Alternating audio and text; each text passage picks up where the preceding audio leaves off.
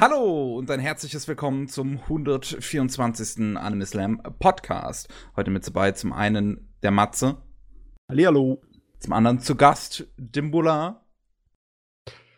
Find's irgendwie. Also ich habe das Ziel noch nicht erreicht, wenn immer noch das Gast steht. Das müssen wir streichen. Ich meine Dauergast. ja, ich meine, es ist schon 16 Folgen her, dass ich zum ersten Mal hier zu Gast war. Und wie oft richtig. hatten wir dich in der Zwischenzeit? Mal, mal gucken. Nur dreimal, glaube ich. Mal, mal, mal, schauen. Also das, ich, wann, wann war das denn das erste Mal? 109. 109. Der weiß es auswendig. Okay, du bist Ehrenmitglied Dimbula. Ehrenmitglied. Dankeschön, Dankeschön. ähm, ja, dann einmal dann bei 113. Hm, jetzt die Frage, hat noch irgendwo dazwischen? Ich glaube nicht. Also ist das jetzt das dritte Mal. 118 mit Alex Ace. Echt? Da warst du auch dabei? Tatsächlich, ja. Ich find's auch gut. Du lässt mir immer genug Zeit, dass ich ein bisschen wieder Themen sammeln kann. Ah. Schön. Also, Demola, wer ihn, wer ihn jetzt immer noch nicht kennt, was, was macht ihr mit eurem Leben? ähm. Von annihaberer.de macht dort Podcasts wie den Shortcuts Podcast, wo ich bei der neuesten Ausgabe, wenn die irgendwann rauskommt, dabei sein werde. Und auch bei diesem Anime Fights, diesem sogenannten. Ähm, möchtest du sonst noch irgendwas sagen, was ihr so macht? Ich bin krank. Sie machen krank. Nein, äh, wir kommen gerade alle von der Konichi und äh, die Konichi macht auch krank.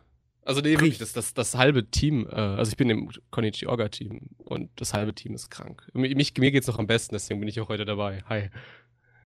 Mein, macht ja, mein, ja mein. Ihr, ihr, schlaft ja auch nicht, ihr trinkt nicht, einfach, ihr arbeitet nur den ganzen Tag dann. Also tatsächlich, ähm,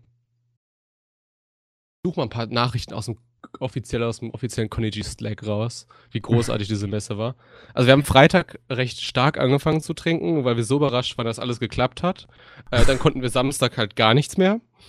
Und am Sonntag ging es dann wieder.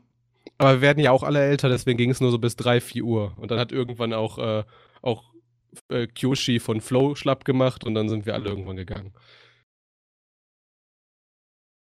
Ein oh, feuchtfröhlicher Abend. Ich bin mir nicht ganz sicher, ob ich euch beneide oder ob ich heilfroh sein soll, dass ich nicht bei so einem Tovabo dabei war. Ja, kommt drauf an. Willst du abends ein trinken gehen mit, mit Flow, dann hättest du das gekonnt. Das, das war auch ganz lustig, weil wir hatten Jägermeister, dann meinte er so, Jäger, Jäger! Und wollte das dann trinken, hat das getrunken und meinte, boah, wie eklig ist das denn? Das trinkt ihr wirklich? Und wir beide dann so, nein, das trinkt niemand. Was war das für ein Fake-Out, meine Güte? Aber bevor wir im Detail auf die Konichi eingehen, werden wir anfangs erstmal wieder die News der letzten Wochen oh, durchgehen. Ja. Diesmal nur drei Wochen. Wir waren diesmal nicht allzu lange weg. Mal ausnahmsweise. Hoffentlich bleibt es so. Mal sehen. Pff, drei Wochen. Ich mache mir doch nicht die Arbeit. Die letzten zwei Wochen habe ich mir angeschaut. Mehr nicht. Ja, mehr, gibt's nicht. Schieß los. Ja, ähm, eine Nachricht, die mich nicht unbedingt glücklich macht, denn ich kann das Ding nicht leiden. Aber bestimmt, bestimmt die japanischen, äh, nicht die japanischen, die amerikanischen Feministen-Anime-Fans. Natürlich macht es die glücklich. Was? Ja. Denn Rising of the Shield Hero ist total progressiv, was das Frauenbild angeht.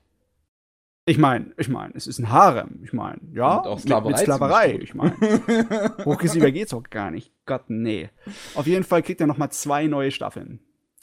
Ähm, Pass auf, so Spoiler. In der zweiten Staffel, ähm, da kommt endlich die wahre Königin dieses Königsreichs. Und das ist eine ah. Königin, kein König. Weil der König hat sich dazu Unrecht hingesetzt. Ist das nicht progressiv? Das, das ist progressiv. Außer sie wird nachher wieder zum Harem-Teil. Bestimmt. Äh. Ich glaube tatsächlich sogar, dass es schon in Folge Staffel 1 passiert. Oh Gott, ich habe das Ding nicht zu Ende geguckt. Ich habe noch nicht mal den Manga äh, weiterlesen können. oh, der, der, der, Manga ist so schrecklich gezeichnet. Aber das, das, so geht's vielen Manga, die auf irgendwas basieren. Mhm. Weil, ganz ehrlich, wenn du ein guter Mangaka bist und du überlegst dir, zeichne ich meine eigene Serie oder zeichne ich die eines anderen? Mhm. Gewisse Leute zeichnen da wirklich ihre eigenen Serien. Man schaut nach One Piece, aber der Kerl hat so viel Spaß mit dem Kram, dass ich mich frage, in wie vielen Jahrzehnten der fertig sein wird. Und er sagt in fünf. Also nicht Jahrzehnten, fünf Jahren. Stimmt, hat er gesagt, gell? fünf Jahrzehnte hätte mich jetzt auch nicht überrascht. Ähm, ich wette, der Verlag, der findet das super. Ich glaube nur, der Typ überlebt keine fünf Jahrzehnte mehr. Ah, ja, nee, fünf Den würde man noch, den würde man extra noch künstlich am Leben erhalten. Lass mich mal überlegen. Oh. Äh, One Piece ist 1997 zum ersten Mal erschienen, der Manga, nicht wahr? Also Wie alt 22 ist, Jahre ist er jetzt unterwegs.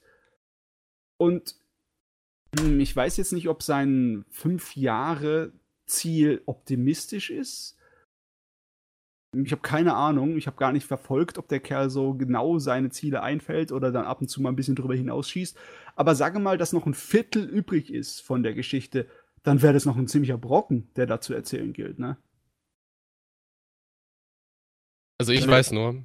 Dass, also dass es halt eigentlich so gefühlt jeden Monat eine News gibt, was jetzt mit One Piece passiert. Dann gibt es die News, dass äh, er einem krebskranken Jungen das Ende von One Piece erzählt hat. Dann soll es in fünf Jahren enden, dann in zwei, dann hat er noch 25% offen, dann noch 10.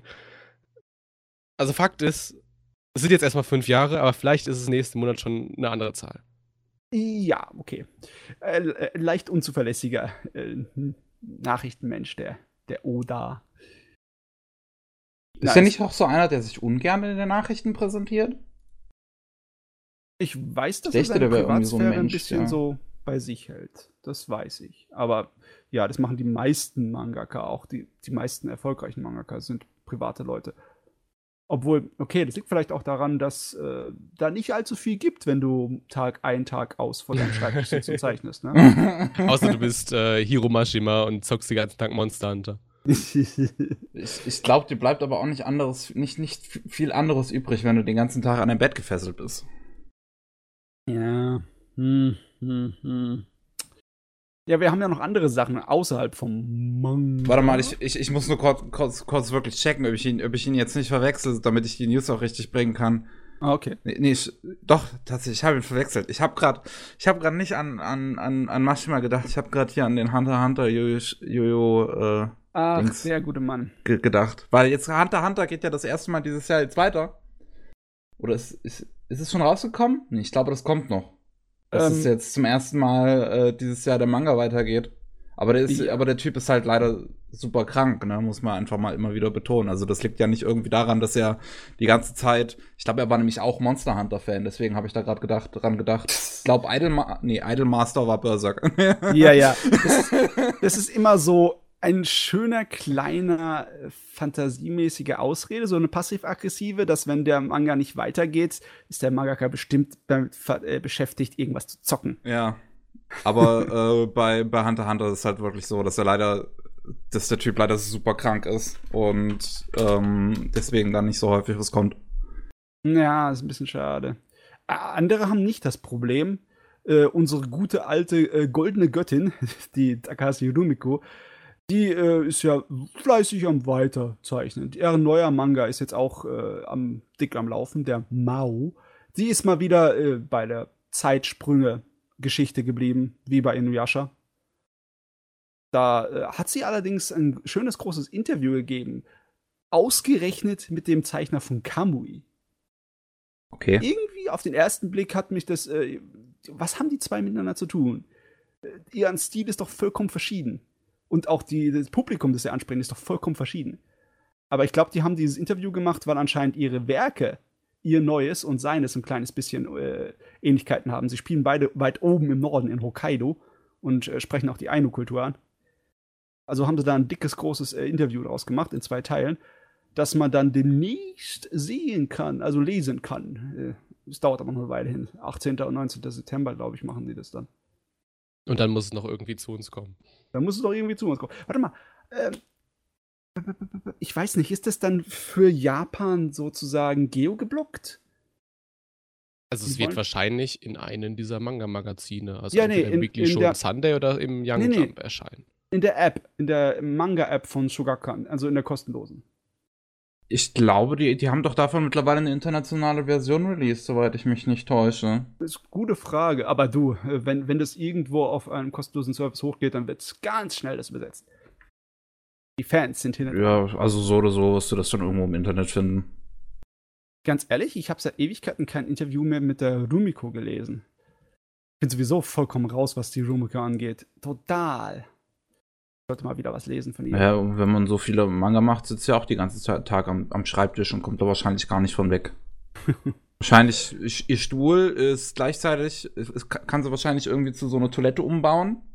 Einfach damit sie gar nicht mehr um, aufstehen muss. Komm, erzähl mir jetzt nicht. Ja. Ich hab gesehen, du machst genau. mein Frauenbild kaputt. oh Mann. Böse Sachen dichten wir den armen Leuten hier an.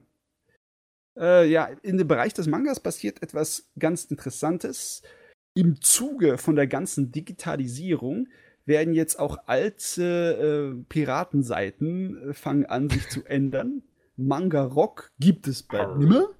Und die äh, nennen Wobei die App um. haben sie, also, also man muss es klarstellen, die App haben sie bisher runtergenommen. Die Webseite findet man noch. Ja, aber die haben schon vor, die ganze Webseite abzuschalten, haben ja. sie gesagt. Aber ganz ehrlich, ist das nicht, ist das nicht mega fadenscheinlich? Ähm, also die hätten das die letzten 20 Jahre machen ja. können. Jetzt ja, kommt klar. einmal öffentlicher Druck und dann.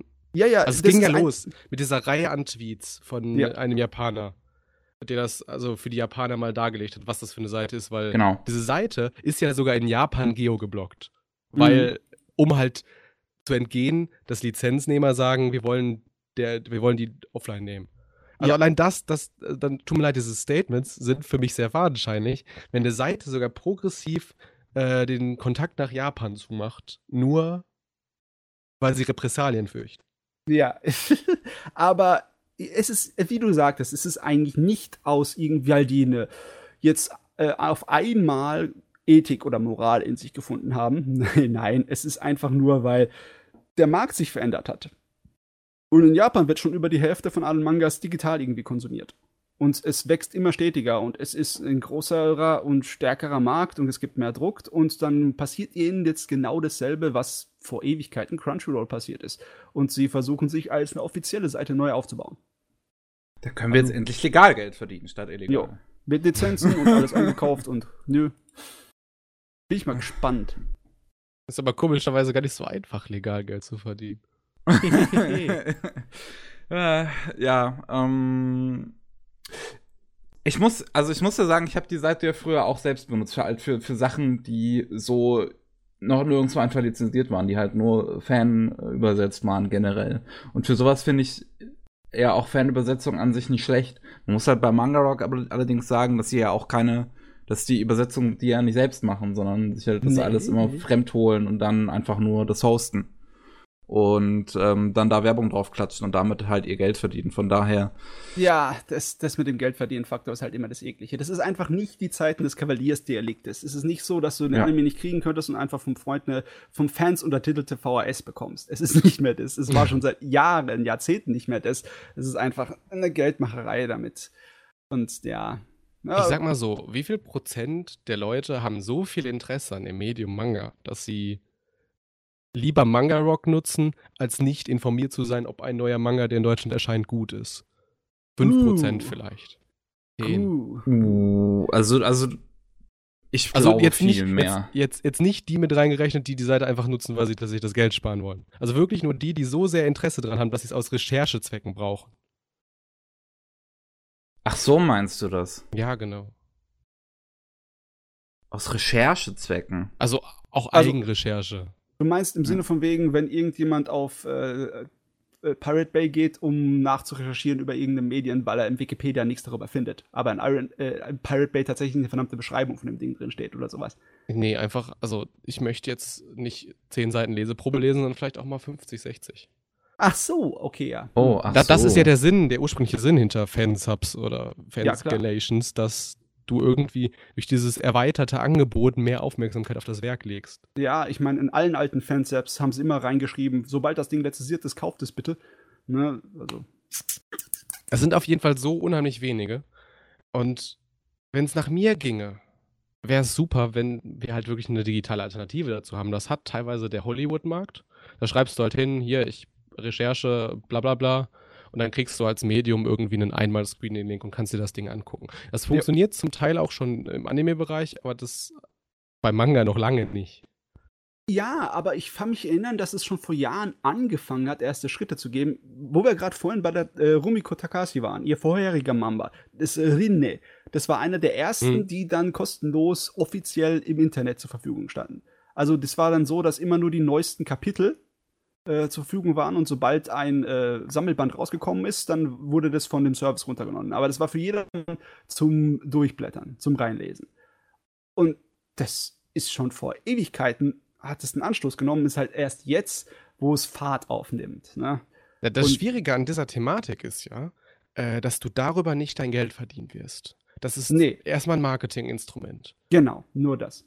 Und das ist, das, ist, das ist schwierig, Leuten in den Köpfe zu bekommen, dass das nötig ist, weil es nichts bringt erstmal. Außer ja. diesen Marketing-Effekt, den du nicht messen kannst. ja. Aber mittlerweile sind die Leute auch viel mehr bereit, für solche ähm, monatlichen Dienste zu zahlen. Ich meine, ja. wenn da, wenn da das akzeptable Preise sind und immer die neuesten äh, Veröffentlichungen von den wichtigen Verlegen, denen du folgen möchtest, bekommst, dann ja. Und in Japan ist ja die Auswahl gigantisch, so groß, dass es fast schon wieder an der Apokalypse ist, wie bei unseren Streaming-Diensten. Äh, du willst Manga lesen? Ja, du brauchst ungefähr zehn verschiedene Dienste. Ja, vielleicht hoffentlich ist es bei uns wieder besser. Vielleicht kriegen wir. Aber, aber auch, auch da, das, ich weiß nicht, ob das ein, äh, ein tragbares Geschäftsmodell ist, so für die Ewigkeit. Uh. uh. Da könnte man jetzt ja in die 5 Euro, 5 Euro sind echt wenig. Wenn, kommt drauf an, wie viel drin ist. Also du bist echt noch schon noch sehr davon abhängig, dass die Leute dann nicht nur die ihre 5 Euro zahlen für das Subscribing, sondern auch noch ihre Manga kaufen, als gedruckt ist. Ja, klar. Schwierig. Wenn sie es denn dann drucken, überhaupt. So, was haben wir noch an gedruckten Themen? An gedruckten Themen. Themen. Das ist nicht unbedingt gedruckt, aber es hat mit gedruckt ein bisschen was zu tun. Blade of the Immortal. Da haben wir schon drüber geredet, dass da ein Anime kommt, der die komplette Manga-Reihe umgehen soll. Ja. Ich habe das jetzt nochmal erwähnen möchten, weil ich habe mir die Videovorschau dazu angeguckt. Und ja, ich habe es eigentlich nicht erwartet, aber ich hätte es wissen müssen. Das Ding ist natürlich zensiert. Und oh, zwar, no. ja, Blade of the Immortal ist ja bekannt dafür, dass der Hauptcharakter auf seinem Anzug ein Symbol hat äh, aus dem ah, Buddhismus ja, ja. und aus dem Hinduismus, das Swastika. Oh. Und ähm, das, weil die halt den Anime auch international vermarkten wollten, dann ist das halt natürlich daraus zensiert, genauso wie in der deutschen Version. Aber das ist ja nicht mal das Symbol, das ist doch umgedreht. Im äh, Japan, äh, in, in, in, in, der, in der, im Buddhismus oder nicht? Ist es dann ja, umgedreht? Aber, da, da, das ist aber egal. Das ist egal. Okay. Das hat einfach einen Wiedererkennungswert in der internationalen Gemeinschaft und man, man kann über Globalisierung so viel reden, ja. wie man will, aber die Leute sind halt nicht einfach so weit, dass sie erkennen können, ja, das ist ein 3000 alte, Jahre altes religiöses und kulturell bedeutendes Symbol in anderen Gegenden der Welt. Nee, das ist halt Nazi-Symbol. Stell dir mal einen Achtjährigen vor, der vom PC sitzt und dann Blade of the Immortal bei. Ich glaube, ein Achtjähriger würde jetzt nicht unbedingt Blade of the Immortal gucken. Aber ja, okay, aber stell es dir einfach vor. okay, und dann sieht, er dieses, dann sieht er dieses Symbol und denkt sich, oh, ein Swastika! Wird niemals passieren. Ja, stimmt auch wieder. Ah, ja, nee, also ganz ehrlich, das ist auch eine Zensur, die ist mir eigentlich relativ egal. So, ja. also keine Ahnung, äh, wenn der Protagonist es halt irgendwie auf, auf seinem Anzug hat, dann spielt es ja wahrscheinlich irgendwie eine Rolle, dass er Buddhist ist oder so. Aber dann kann er das auch anders zum Charakter bringen. Also ich finde das jetzt nicht so schlimm. Äh, Und ganz ehrlich, es ist wirklich nur eine kleine Nebensache. Es, ja. nur, es wird nie angesprochen. Es ist einfach nur ein Symbol, das der eingestellt hat, um so äh, die Thematik anzusprechen. Ja. Du siehst das ja auch allein schon durch die ganze Tonalität, dass er gläubig ja. ist. Also im Endeffekt ist es nicht schlimm, aber ich habe es halt nicht erwartet und dann habe ich es gesehen und habe mir gedacht, boing, ja, wir sind ja noch nicht so weit. Ja, so man muss ja immer dran denken, so für für ähm, Lokalisierung ergibt es halt immer Sinn, äh, äh, die ähm, einfach äh, anzupassen an die Sehgewohnheiten ja, ja. und oh. was ich, Buddhismus ist halt nicht so bekannt unbedingt in, was ich krass im, im Westen erinnere mich gerade an diesen Film von Mario Okada, Makria. Er hieß ähm, die Kindheitsfreundin von unserem Hauptcharakter. Hieß halt Dieter. Und die wird halt im Laufe des Films halt schwanger. Und dann kommen so weirde Dialogsätze, wenn du halt immer hörst, so Dieter, das Kind kommt und oh. Lol. ja. Ich weiß nicht, wie, wie, du darauf gekommen bist, aber es ist unterhaltsam. ja, schon, ne? Ich saß nämlich mit einem, äh, mit einem Freund, befreundeten Animator in Düsseldorf im Kino und hab den gesehen. Und der ganze Saal war halt eigentlich die ganze Zeit ruhig und wir saßen in der letzten Reihe und die ganze Zeit gekichert. ja, Mensch, wie erwachsen wir doch sind. Ja. Äh, ja. Das viel Interessantere übrigens an diesem Anime-Projekt ist, äh, der will das komplette Originalwerk umsetzen. Das sind mhm. 30 Bände. Mhm. Ne?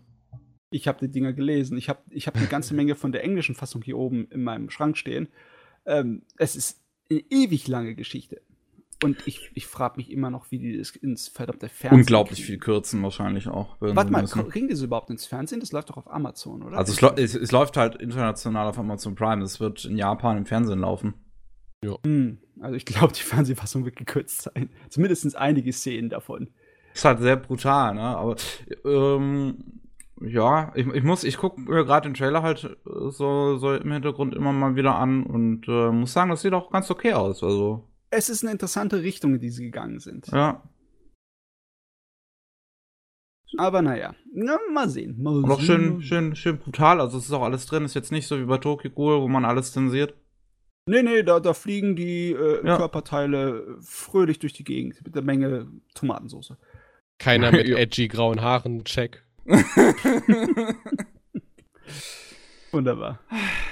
Okay, was haben wir denn noch manga-technisches? Oh ja, ähm, das ist nicht um, das ist auch manga-technisch, ein kleines bisschen.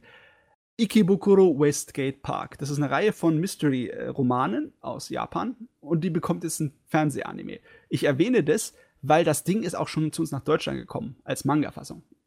Und zwar vor Ewigkeiten. 2006 ist es. Oh, das ist älter, okay. Ikebukuro Westgate Park. Ich habe das auch bei mir hier im Schrank stehen. Oh, das, das hat auch Ding, einen japanischen Live-Action-Film. Mhm, ich mag das wirklich. Es ist ein bisschen mehr, geht in die erwachsene Richtung. Äh, Kriminalgeschichten sind es im Endeffekt. So ein bisschen okay. der, der, ja, der Untergrund von Tokio. Sieht so ein bisschen, ein bisschen Street- und Hood-mäßig aus, so irgendwie. Ein kleines bisschen. Also der Hauptcharakter ist auch so einer, der äh, in diesem Milieu so vor sich hin tümpelt aber halt äh, eine Menge Leute kennt und selber was drauf hat. Äh, er ist aber der typische Verlierer im Endeffekt. Äh, also, aber der, der sympathische Verlierer, ne? Also ganz ehrlich, er spielt nicht in Kabukicho, das ist schon mal sehr kreativ. Äh, das Ding war von dem Inhalt ziemlich, äh, meiner Meinung nach, voraus für seine Zeit. Das Original Manga ist von 2001 und die Romane sind noch älter. Und schon eine der ersten Stories, die darin bearbeitet werden, geht über Leute, die äh, streamen sich im Internet präsentieren. Oh, okay. Die, alten, die alte wow. Variante von den Camgirls, also die uralte, die allererste, hat er schon als Vorbild genommen und daraus eine Geschichte über Soziale und die Probleme davon und etc. und Stalker und alles zu machen. Holy also, shit. Ja, ja, ich fand das Ding immer schon cool. Und da freue ich mich, dass es ein Anime-Film kommt. Ich Geil. bin sehr verwirrt, dass es Doga Kobo, Doga Kobo machen soll. Was? das Was? klingt nicht nach einer Doga Kobo-Serie. nee, ist es auch wirklich nicht. oh, Gen Genki Serial Rapist. oh Gott. Nein, bitte nicht. Ah, wo, wir, wo wir bei Sachen sind, die irgendwie komisch und unangenehm sind. Äh, ich habe den die Vorschau zu dem Uzumaki Anime gesehen. Und wow, ich hatte ja den überhaupt nicht irgendwie ja, geglaubt, dass sie das umsetzen in einer Art und Weise, die gut ist. Aber es ist geil. Es ist wie ein verdammter Manga, der zum Leben erweckt wurde. Lustige daran ist, das ist ja äh, bei, bei Tunani, nee, Tun, Tunami. Tunami. Ja. Tsunami. Tsunami, so in Amerika. Ja. Vor Japan läuft. Das ist das, für mich immer. Das ja, die haben immer, das irgendwie äh, gefundet oder so, soweit ich das mitgekriegt habe. Für mich gehen da immer die Alarmsignale los, weil Anime werden nicht für den ausländischen Markt produziert. Ah, Wenn ah, ein Anime ah. so einen schlecht, also so einen schlechten Stellenwert hat, dass man es zuerst Amerika machen lässt. Ähm, da werde ich dir nachher noch andere Beispiele an den ja, Kopf schmeißen, dass das nicht wahr ist, diese Aussage. Aber ja, ja. Ähm, wenn, wenn man, mit, wenn man mit Regisseuren spricht, dann sagen die meistens immer so, ja, Westen haben uns keine Gedanken gemacht, wir haben es erstmal gemacht, dass es hier in Japan funktioniert. Aber ja, das, die sind halt in diesem äh, Produktionskomitee-System, da macht man sich um ja, den Rest nicht so die Gedanken. Klar, mein, meine, meine, mein Beispiel später ist auch vor dem Produktionskomiteewesen. Also ja, heutzutage ist es nicht mehr ein Ding. Heutzutage ist es erstmal eine Nachricht, die man bringen sollte, weil es ungewöhnlich ist. Jawohl. Habe ich meine so Arbeit funktioniert News. News. ähm, das Ganze soll vier Episoden übrigens haben, ist vom Regisseur Hiroshi Nagahama, der ist für Mushishi bekannt. Der ist gut, äh, Mann. Produziert von Production IG, Musik kommt von Colin Stetson, der hat auch den Soundtrack zu Hereditary von 2017, war der Film, glaube ich, gemacht.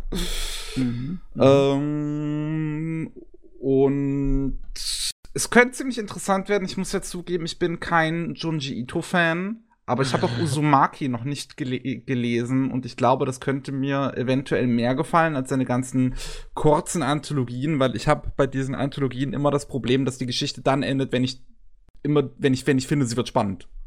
Äh, es kann Ab sein, diesen Monat im Handel.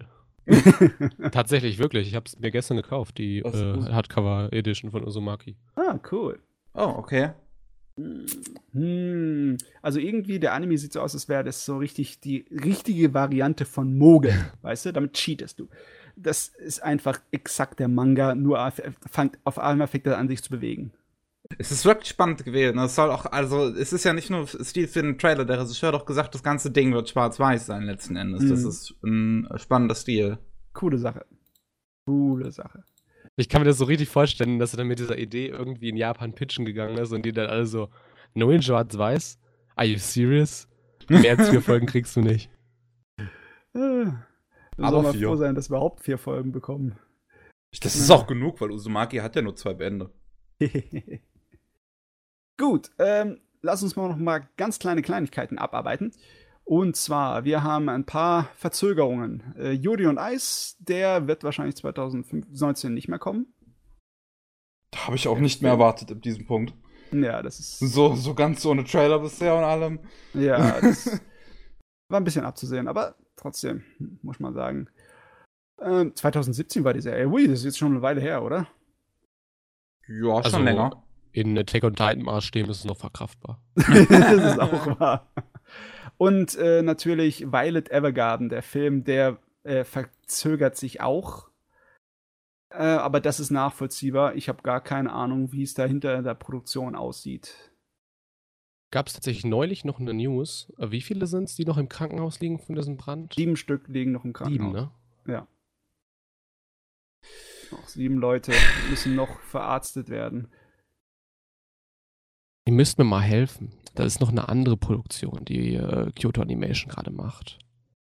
Eine Serie. Da geht's, äh, die spielt im 20. Jahrhundert mhm. und die ist so, so on the brink äh, der Modernisierung. Ja. Man hat so ein, so, ein, so ein Mädel, die auch so in einem. In Willst du den Namen wissen oder um was geht's? Gewändern, genau, äh, rumläuft.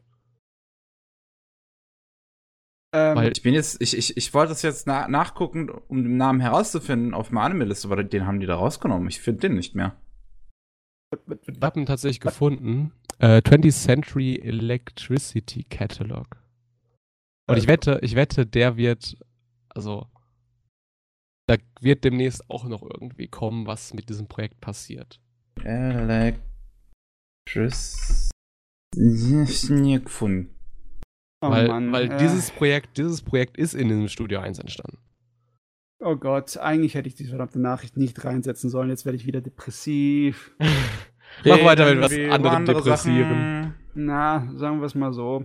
Darüber müssen wir halt drüber reden, weil es ist halt etwas, was noch auf Jahre hinweg Ausfl Einfluss haben wird auf die äh, Anime-Industrie und böse Auswirkungen.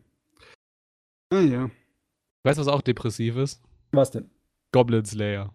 Ähm, Gott, es, ach Gott, es ist, es ist halt Dungeons Dragons und lockt die Leute an mit provokantem Material. Ich meine, so depressiv ist es nicht, ist eigentlich ganz in Ordnung. Auf jeden Fall kriegt das Ding so auch so eine äh, Theatrical Anime Episode, also eine Anime Episode, die im Kino läuft. Und da frage ich mich immer, wenn mhm. du eine einzelne Episode im Kino packst, das wird profitmäßig, macht das keinen Sinn. Das, ähm, wird, das ist doch eigentlich, das muss in irgendeinen Gesamtplan eingebunden sein, irgendeine Ankündigung, die dann dort passiert. Tatsächlich scheint es in Japan ganz gut anzukommen, so eine kleine Sondervorführung im Kino zu machen. Äh, die, es heißt immer, dass die damit gut Geld machen, auch wenn sie direkt danach das auf Blu-ray veröffentlichen. Bei den äh, ganzen Filmen zu Yamato, der neuen Serie, haben sie es ja immer mhm. gemacht. Ne? Das Ding kam rein, einen Monat später ist es auf Blu-ray. Das heißt, sobald es aus dem Kino rauskommt, kannst du es jetzt gleich kaufen. Und trotzdem haben sie alles im Kino gebracht und sind zufrieden mit der Du hast im Prinzip machst du da auch auf, auf, auf einen Schlag zweimal Geld. ja. wenn es funktioniert. Wenn, ne? wenn sich die Discs nicht mehr so gut verkaufen. Aber also ich, mein, meine Hoffnung ist, dass da ein größerer Plan hintersteckt. Hm, Weil sie könnten auch, sie könnten auch einen, einen, Film in voller Länge rausbringen und den dann halt in mehr Kinos zeigen. Ja, ja, das wäre natürlich auch gut. Ähm, früher war das immer so, dass so kürzere Kino-Episoden in einer Doppelvorstellung kamen. Ich glaube, sogar der erste Pokémon-Film lief damals in Japan mit einem anderen Film in einer Doppelvorstellung. Aber ich glaube, das ist heutzutage an, wie lang war der denn? weniger das Fall, der Fall, oder? Hm? Bitte, was hast du gesagt? Ich, ich meine, es kommt darauf an, wie lang der war. Ich glaube, die also so Doppelvorführungen haben die ja nur bei kürzeren Filmen gemacht. Ja, ja, so bis 60 Minuten pro Film. Ne? Ja, aber der erste Pokémon-Film ist anderthalb Stunden lang. Ich kann mir nicht vorstellen, dass sie den in einer Doppelaufführung gemacht haben. Okay, dann war es nicht der erste, da war es ein anderer. Dann habe ich das falsch in Erinnerung. Dann habe ich das falsch in Erinnerung. Das war irgendeiner von Ich überlege gerade. Weil ja. da, daran probiert sich ja gerade Kase auch aus. Weil wir wissen ja alle, die Kinos sind in Deutschland ein bisschen übersättigt mit Anime. Da haben die doch Lupin zusammen mit was gezeigt?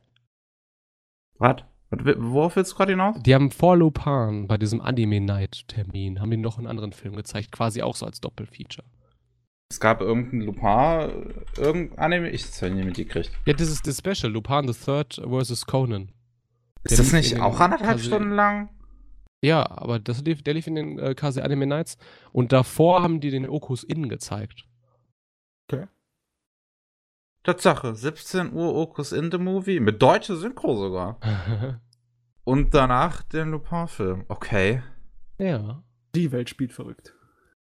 Okus ist eine großartige Produktionsgeschichte von äh, einem Produktionsteam, was keine Animatoren gefunden hat, weil gerade parallel Marquia und Mirai in der Produktion waren und dann halt äh, jede Menge Frauen gefunden hatten, die Bock hatten auf das Projekt.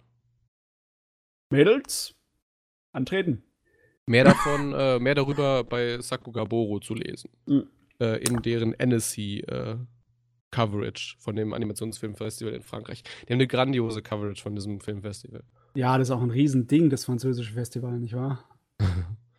Das ist leider dieses Jahr was gleichzeitig zu Dokumi. Hm.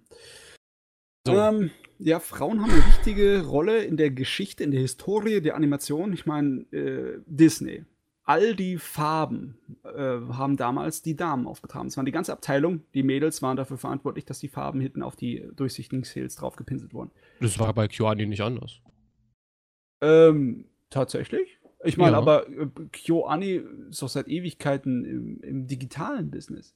KyoAni wurde ursprünglich gegründet äh, von einer Dame und einem Herrn, das sind immer, also der Herr ist immer noch Präsident, Aha. die äh, zusammengezogen sind nach Kyoto und dort weiter animieren wollten. Und dann haben sich jede Menge so, so Neighborhood Housewives gefunden und haben dort quasi gejobbt, haben dort ah, Sales okay. koloriert.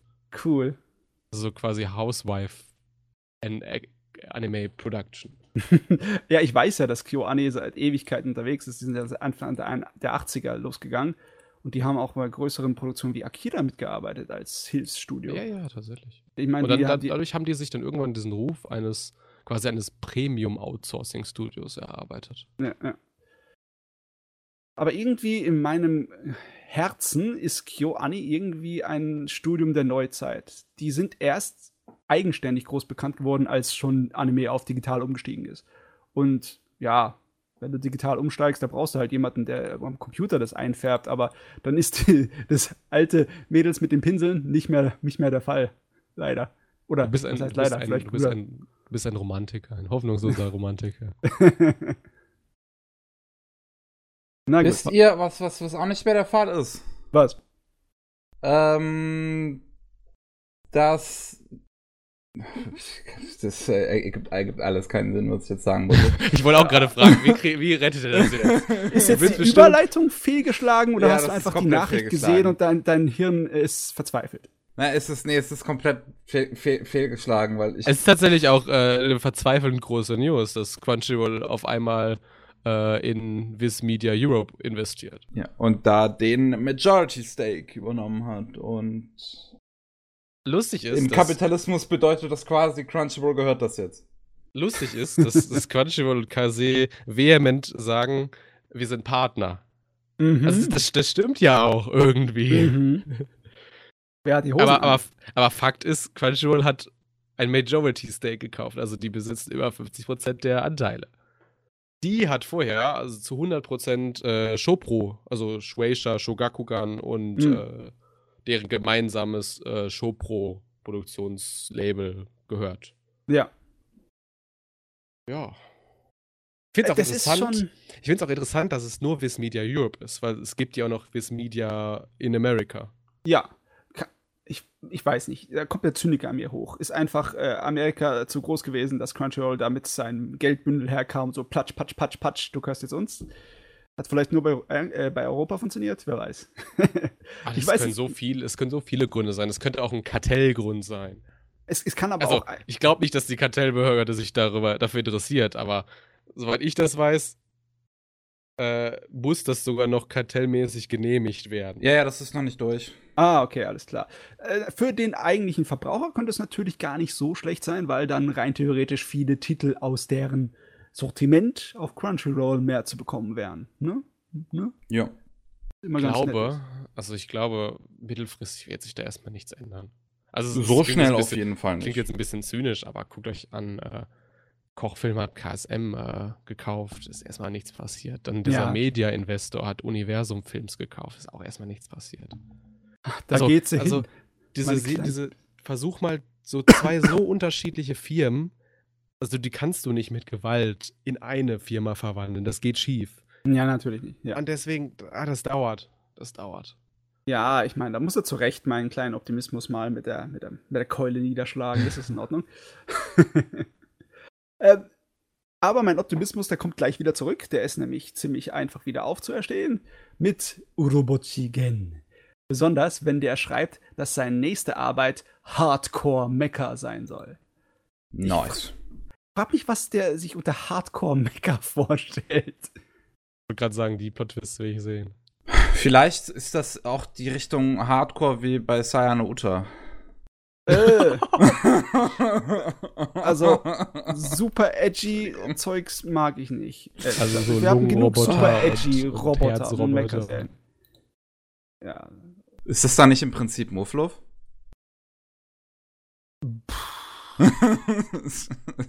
ich meine, es gab viel Schlimmeres als Muslo. Also ich weiß nur, dass das Ding heißt Project O. Mhm. Oh, nee, das heißt D. Nee, warte, ich bin verwirrt. ich glaube, du bist in der falschen Zeile. Ja, ich bin in der falschen Zeile. Also das Projekt heißt, oh, was ist das da unten? Ich habe es mir noch nicht komplett durchgelesen, den Artikel. Den hat Matze vorbereitet. Äh, das ist relativ, relativ egal. Es geht um ein Computerspiel, das halt okay. dann D heißt. Warum keine Computerspiele? Pff. Der Punkt ist, es Kacke. Gen Obuchi mittlerweile äh, Ach, der, der bei Nitro Plus ist. Ah, okay. Hm. Also Urobochi, ja, der Kerl ist irgendwie knuddelig. Dann schreibt er auf Twitter, dass er richtig, richtig sauer war auf den Tomino, den alten Gundam-Regisseur, weil der in seinen alten Serien immer so viele Leute abgeknallt hat und er, ermordet hat. Ne? Sterben einfach nicht mehr genug Leute heutzutage. Und dann habe ich mir gedacht, Urobochi, du hast nicht das Recht, dich zu beschweren, Gott verflucht nochmal. Ja? Äh. Naja. Okay, gut. Äh, ich würde mal sagen, Nachrichten sind deine durch durch mit meinen. Äh, okay. Hast du noch äh, was? Ich habe ich hab noch ein bisschen was. Ähm, zum einen darüber freue ich mich enorm. Das hat äh, Jojo hier mal hier vorgestellt. Der Manga Sleepy Princess in a Demon Castle bekommt ein Anime. Da freue ich mich total. Das wird süß. Oh Gott, das habe ich ganz vergessen. Das habe ich vergessen. Ja, ich kann mich so dunkel erinnern. Ähm, ein Trailer, den ich euch mal schicken müsste, den ich sehr beeindruckend fand, ist so Dragon's Rising, wenn ich mich richtig erinnere, heißt es. Hier in Deutschland. Äh, Queen Saza ist der Originaltitel. Äh, Drifting Dragons. Ach, Drifting Dragons war es. Drifting genau. Dragons ist es das, was das Titel verspricht. Fahren Dragons um die Wette, rennen und driften dabei. In der Luft, ja. Und werden dabei von werden dabei äh, gejagt von Drachenjägern mit riesigen Luftschiffen. Oh, okay, auch cool. Solange die Luftschiffe auch driften? ja, ähm, ist der erste Trailer rausgekommen, macht Polygon Pictures, macht ein Anime dazu und ich Das stimmt nicht, das ist schon der zweite. Oh. Der zweite? Wann kam denn der erste? Habe ich nicht mehr gekriegt dann. Ich weiß nicht, aber ich habe eine News zugeschrieben, deswegen weiß ich das noch. Aber bekam, da war da auch wirklich Footage in dem Trailer? Ja, da war schönes äh, Polygon Pictures Footage. Uh. Das war der 20. März, also ungefähr wahrscheinlich ein paar Tage früher, weil Andi Haberer bringt keine News äh, das sofort ist so ungewohnt. raus. Seit wann hat Polygon Pictures Ahnung, dass es Farben gibt außer Grau? ähm, ja, ich, ich wollte ihn hier reinbringen, weil ich als, also ich habe ihn, als ich ihn das erste Mal gesehen habe, habe ich ihn so klein auf dem Handyscreen gesehen und ich habe halt erst im Moment im, erst gar nicht erkannt, dass es CG ist. So überhaupt nicht. Ich finde, so, gerade gerade weil es halt nicht nur die ganze Zeit so, so, so klassisch Polygon-mäßig aussieht. Und ich bin echt, echt gespannt drauf, weil das sieht schön aus. Das sieht mal ganz anders aus als das, was sie sonst machen. Plot Twist, äh, das Ding läuft in diesem neuen Ultra, äh, Plus Ultra Programmblock bei Fuji TV. Das ist der Programmblock, ich glaube, der nach Neutamina läuft. Äh, da läuft aktuell Carolyn Tuesday. Uh, okay, das macht natürlich Hoffnung auf den erwachsenen und ansprechenden Inhalt von der Serie. Möglicherweise.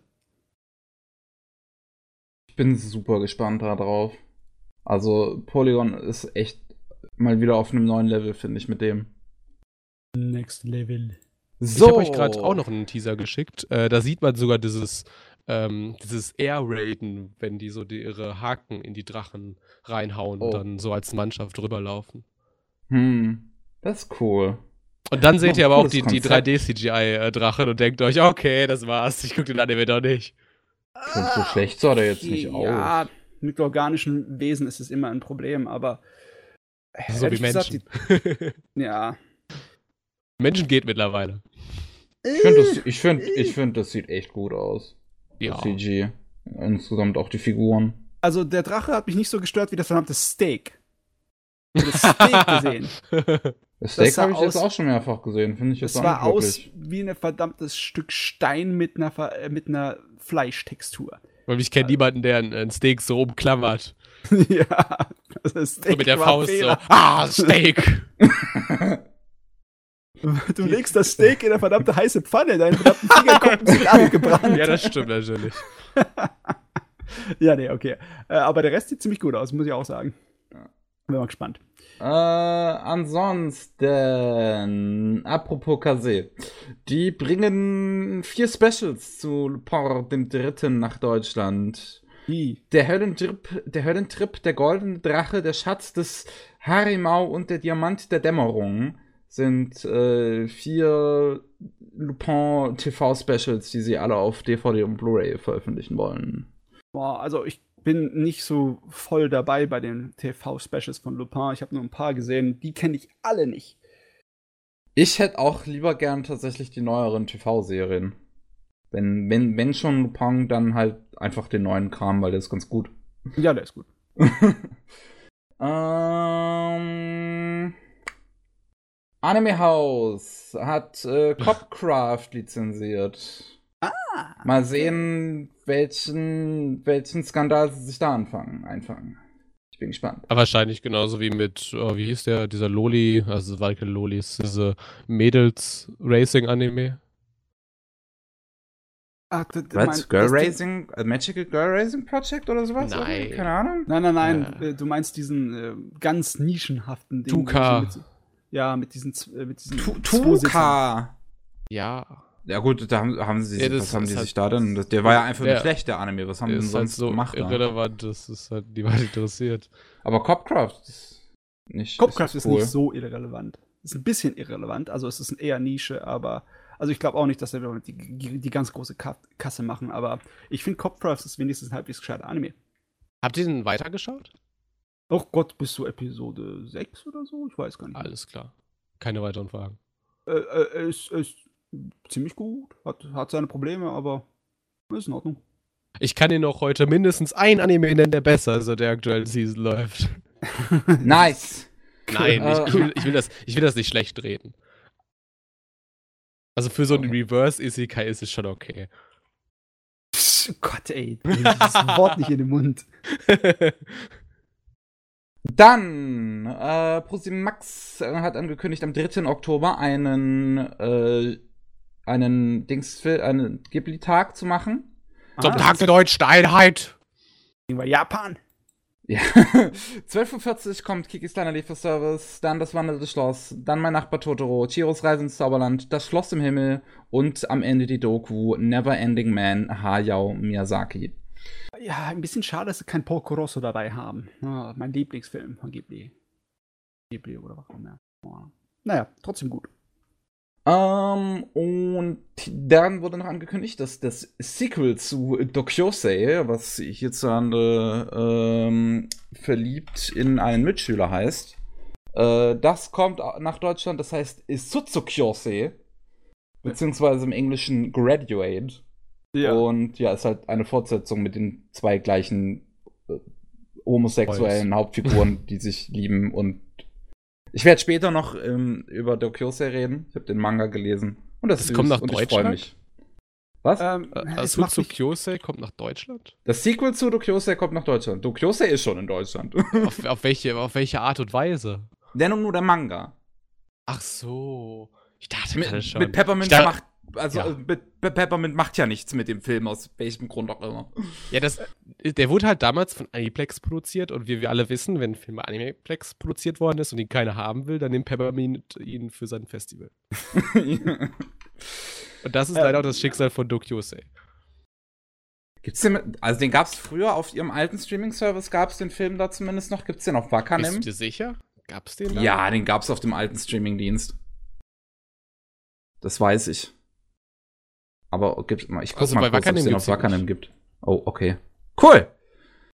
Also, ich der, Titel, der Titel macht mich immer noch verrückt, weil es halt exakt derselbe Titel von einem alten Dating-Sim, weißt du, von einem alten Eroge. Dokyose? Ja, und wenn ja. du das einfach so eingibst in Google, kommst du auch eher auf die, ähm, die englische Wikipedia-Seite von dem alten Dating-Sim und nicht auf die von dem. Also das ist irgendwie. Ja, ich habe das auch irgendwo mal gesehen. Dieses komische, das hat ja auch sogar mehrere Anime irgendwie bekommen. Ja. Also Hentai. Ja, und Nachfolger und äh, etc. viel mehr. Und auch äh, eine Fernsehserie, die dann für alle Altersklassen ist. Also es war einer von den Dingern. Die auch, es gab ja ein paar, die auch auf der PlayStation 2 dann für alle Altersklassen Dating Sims veröffentlicht wurden. Na, ne? war einer von den Damals. Und ja, exakt selber Titel, das ist natürlich ein bisschen problematisch. Also, okay, für den deutschen Markt sowieso nicht, weil hat man Da kennt das Original halt keiner. Ja. Aber für den internationalen Markt nicht so toll. Es lässt sich schwieriger googeln. Okay, ähm, ich habe noch zweimal Hiromashima. Zum einen bekommt Fairy Tail ein JRPG für alle möglichen Plattformen, produziert, äh, produziert oh. von Koei Tecmo, beziehungsweise dem, dem Studio Gast heißen die, glaube ich, also die, die diese ganzen Atelierspiele machen. Ach, echt? Ja. Das ist also kein Fairy Tail Warriors? Nee, das wird kein Fairy Tail Warriors. Das wird ein Sammle Kräuter Tail Warriors. Das klingt großartig. Gab es aber schon mal? Ich weiß es nicht, ehrlich gesagt. Also, das klingt genau wie Atelier. Also, das, was halt Gast so macht. Ja. ich, find's, ich, find's, ich freue mich auch übrigens schon auf die Ankündigung von den ganzen Trademarks, die sich Koei Tecmo gesichert hat. Die haben ja, die, also die halten die Rechte an, zum Beispiel Soccer Warriors, äh, Baseball Warriors. Das ist kein Witz, ich denke mir das nicht aus. Und Baseball Warriors kann funktionieren, da hast du wenigstens eine Waffe in der Hand. Ich glaube, es wird nicht so sein, wie du es dir vorstellst. Nein? Heul. Oh, ich, bin, ich bin gespannt. Ähm, und äh, warte, ich habe hab noch mehr, ich habe noch mehr. Okay, okay, äh, Isekai Warriors. Äh, Gakuen natürlich. Warriors, also Academy Warriors. Natürlich. Äh, Tensei Muso Reincarnation Warriors. Alles Trademarks, die sich Koei Tecmo gesichert hat. Sehr gut. Quality Gaming. Ah, ich bin gespannt, wie viele Skins man kaufen können wird. Wir haben viel Charaktere. zu viel Spaß mit dem Kram.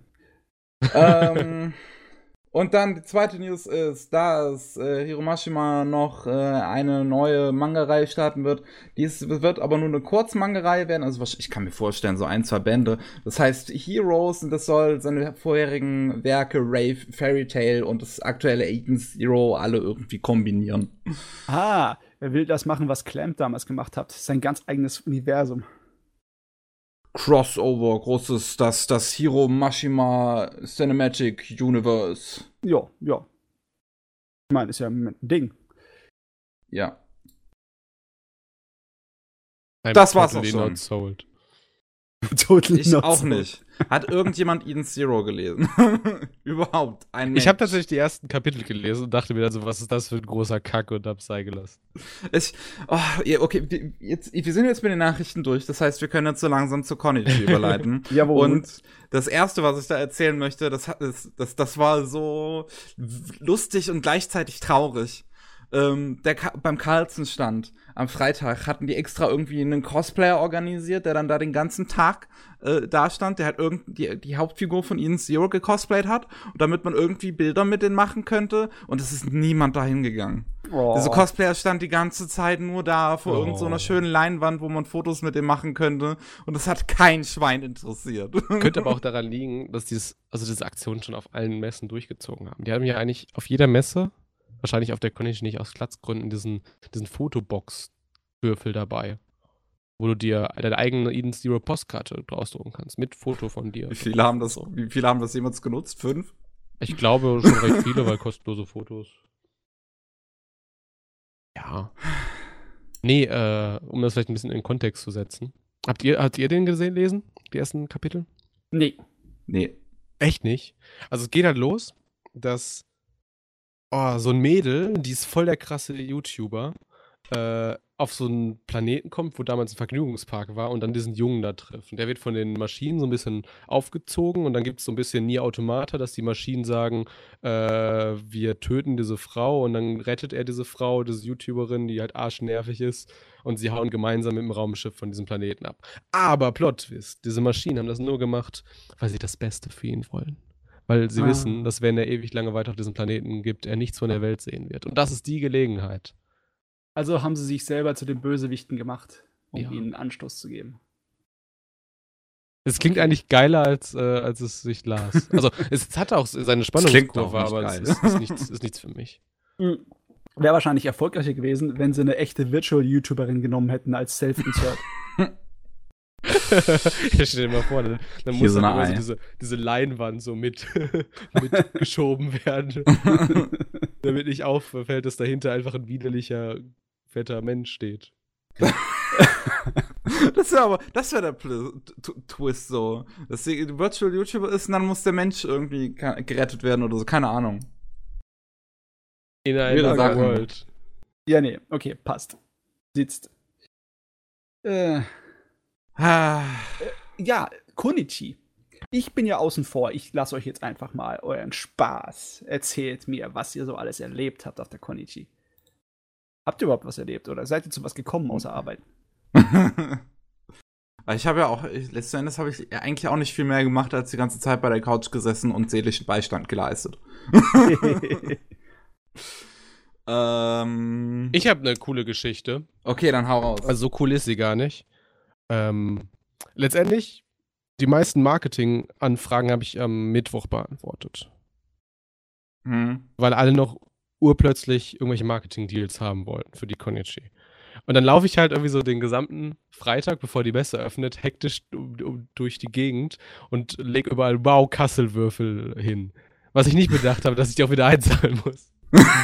Und dann ich wieder am, äh, am Montag, nee, Quatsch, am, am, Sonntag über die ganze Messe und wow, Kasselwürfel eingesammelt. Cool.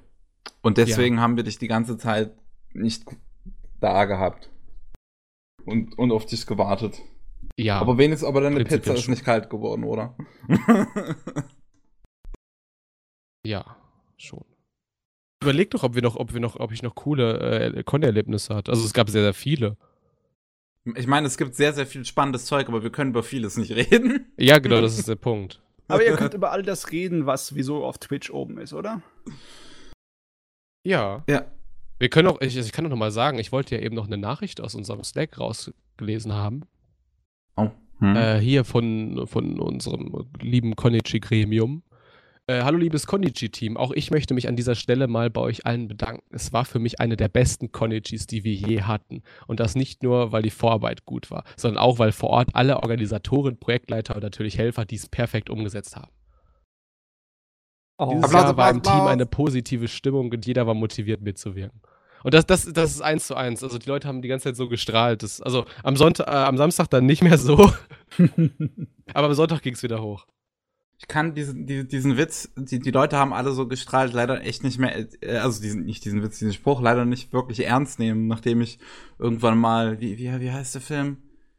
Die, die Wolke? So ein, so ein deutscher Film, wo, wo ein Atomreaktor explodiert. Die Leute haben alle so gestrahlt. Ja, und da, da fällt halt diese, dieser Satz fällt dann da halt Ach, irgendwann. Ja!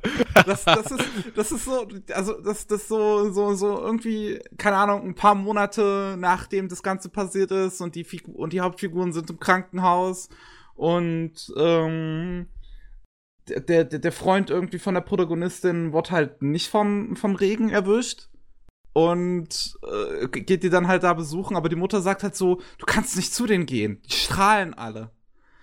Und das ist, ach, das kannst du doch nicht sagen. Na, aber ja, es, ja. es, war wirklich so, also man hat selten so viele Projektleiter im Helferbereich gesehen. Äh, das, das einzig Traurige ist halt wirklich, ich hätte noch so gerne mit diesem Team, weil das, das ist schon so eine kleine Familie für einen äh, viel länger noch gequatscht und so. Also wir haben am Sonntag nur bis 3 Uhr nachts gemacht. Ging auch schon mal bis 6 Uhr. Äh, weil, keine Ahnung, zum Beispiel unsere Ehrengastkoordinatin Jasmin Dose, die war halt die ganze Zeit, hat sich um die Ehrengäste gekümmert. Mhm. Oh, das, ja, das, war, das, war, das war so süß. Dann, äh, dann stand unser, unser Dennis, unser Händler-Orga, stand dann äh, an diesem Flow-Abend vor dem Pfosten. Also er hat ein bisschen was schon getrunken und vor Jasmins Sachen. Und er meinte, und wir meinten halt zu ihm, ey, komm, stell dich doch zu uns hier unten. Und er meinte so, so felsenfest, nein, ich muss jetzt auf diese Sachen hier aufpassen, genau hier.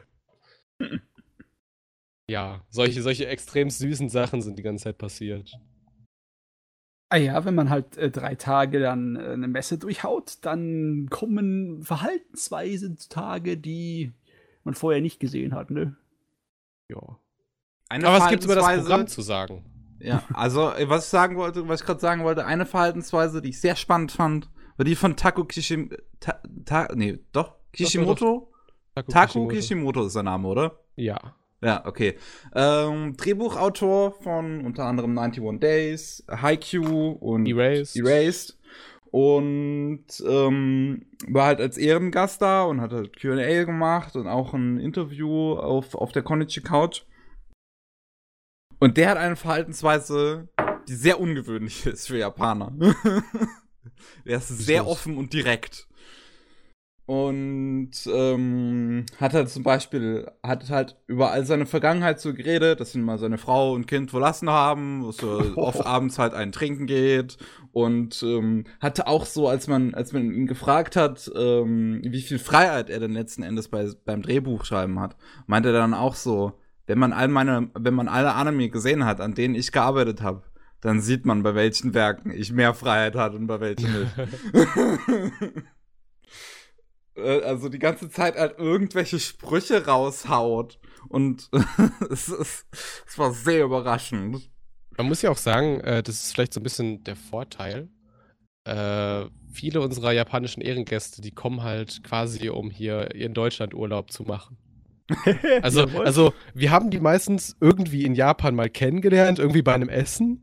Und dann hieß, meinte, ach, ich glaube, es war Makoto Uiso oder so, meinte, oder, oder irgendjemand anderes, der schon mal bei uns auf der Konichi war, meinte dann irgendwie zu Jasmin, ey, den Tako Kishimoto, wollte den nicht mal einladen und alle so, oh ja. Und so kommen meistens die Gäste so zu uns.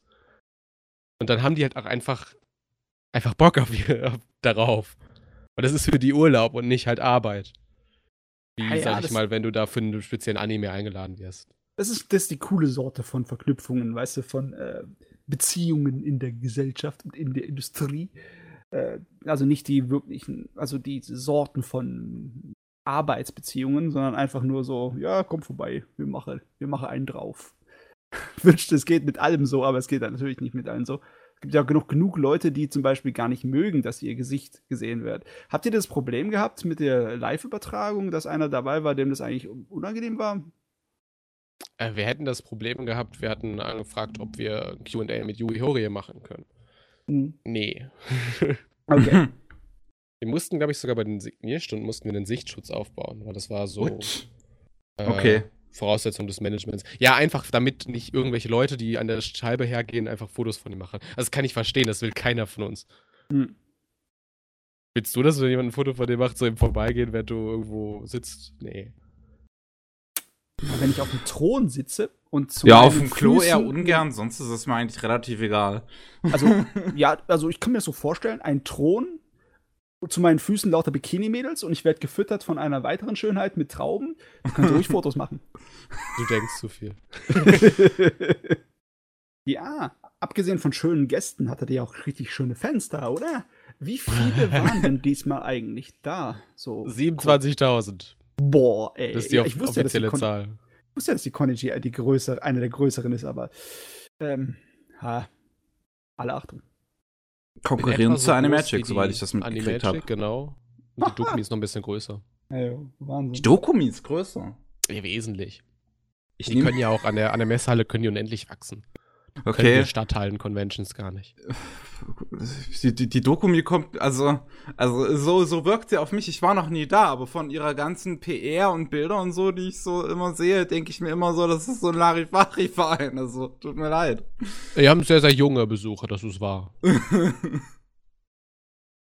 Nein, es ist auch eine ganz wichtige und große Con und die ihre Daseinsberechtigung hat. Ich habe okay. das Gefühl, ähm, die Dokumi hat so die, die jüngste Zielgruppe.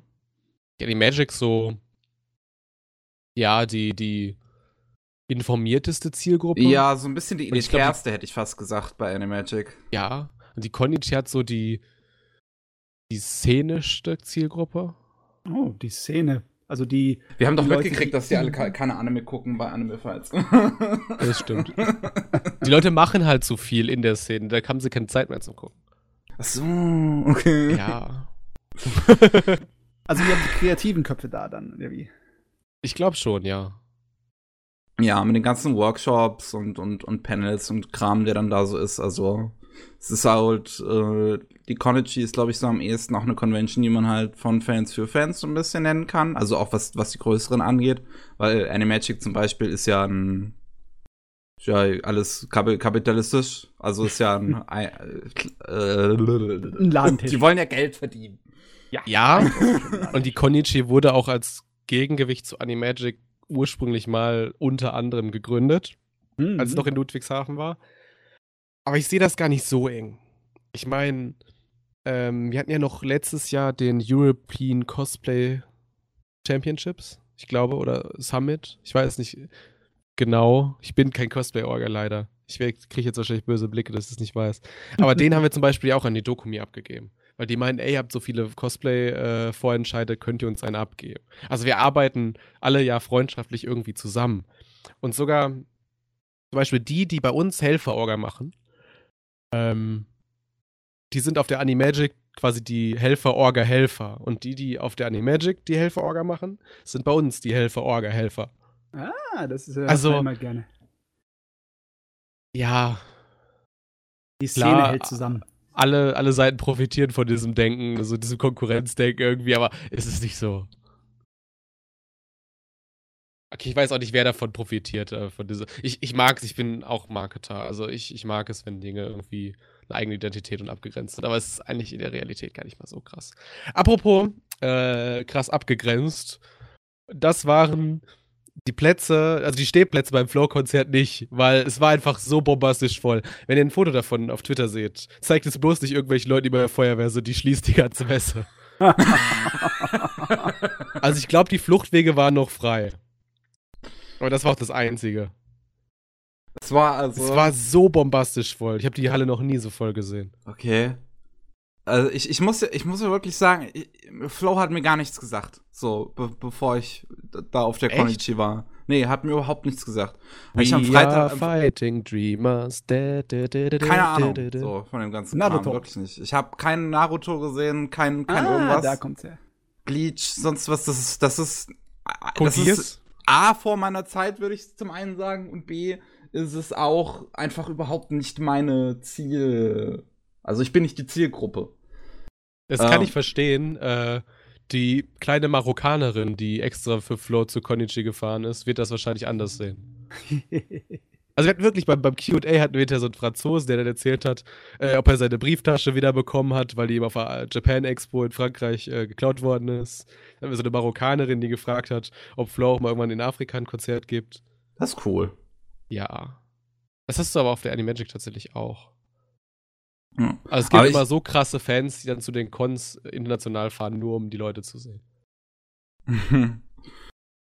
ich hoffe, sie hatten eine schöne Zeit. Ja, hoff, hoff ich habe euch das Bild mal geschickt. Ist ja, ich hab's schon ziemlich gesehen. voll, ne? Das ist Wahnsinn.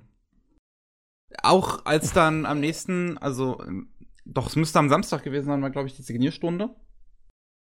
Ich glaube. Ich also ich weiß, die Signierstunde hatten wir nicht in unseren Signierräumen, sondern extra in dem großen. Ja.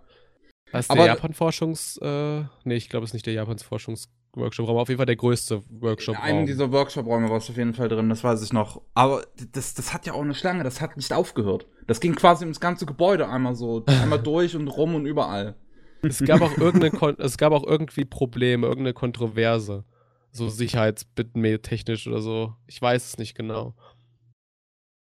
Also irgendwie im Sinne kapazitär, dass da irgendwie Leute sich geragelt haben oder sowas. Uh. Weil sie unbedingt uh, Signings haben wollten. Naja, solange am Ende alles gut gegangen ist, kann man diesmal noch hier Daumen hoch geben.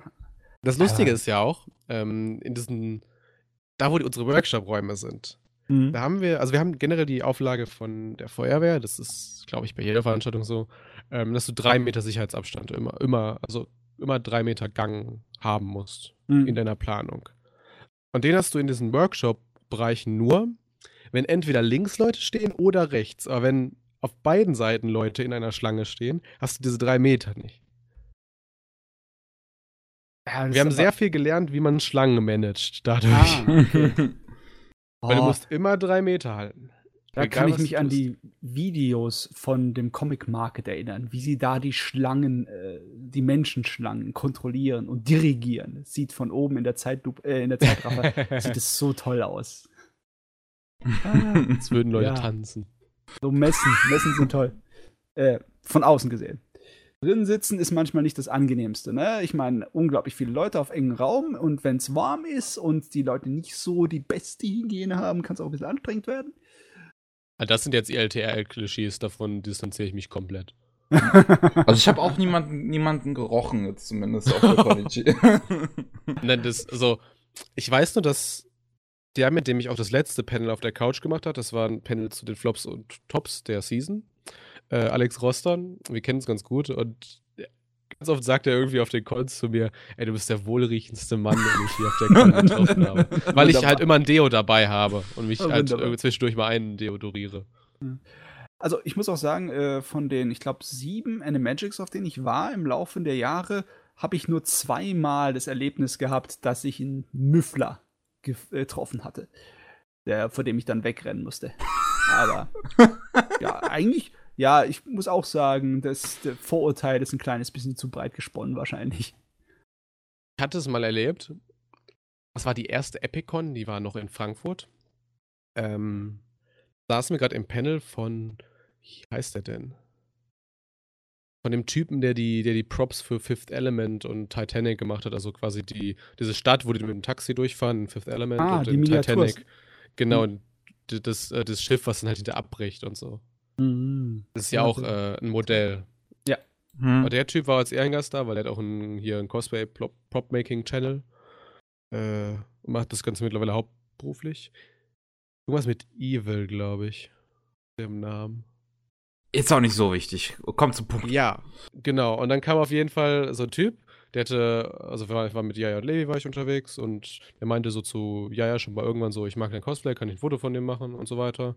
Und auf jeden Fall saßen wir dann in diesem Panel und er lief so an dieser Spiegelglasfassade vorbei. Ist eigentlich schon an dem Raum vorbei, dreht sich um, geht rein, setzt sich in die Reihe hinter uns und flüstert ja, ja ins Ohr, ich mag dein Cosplay und geht. Okay. Cosplay entdeckt. Aktiviere äh, Lobprotokoll. Lobprotokoll ausgeführt. Rückzug. Rückzug, Rückzug.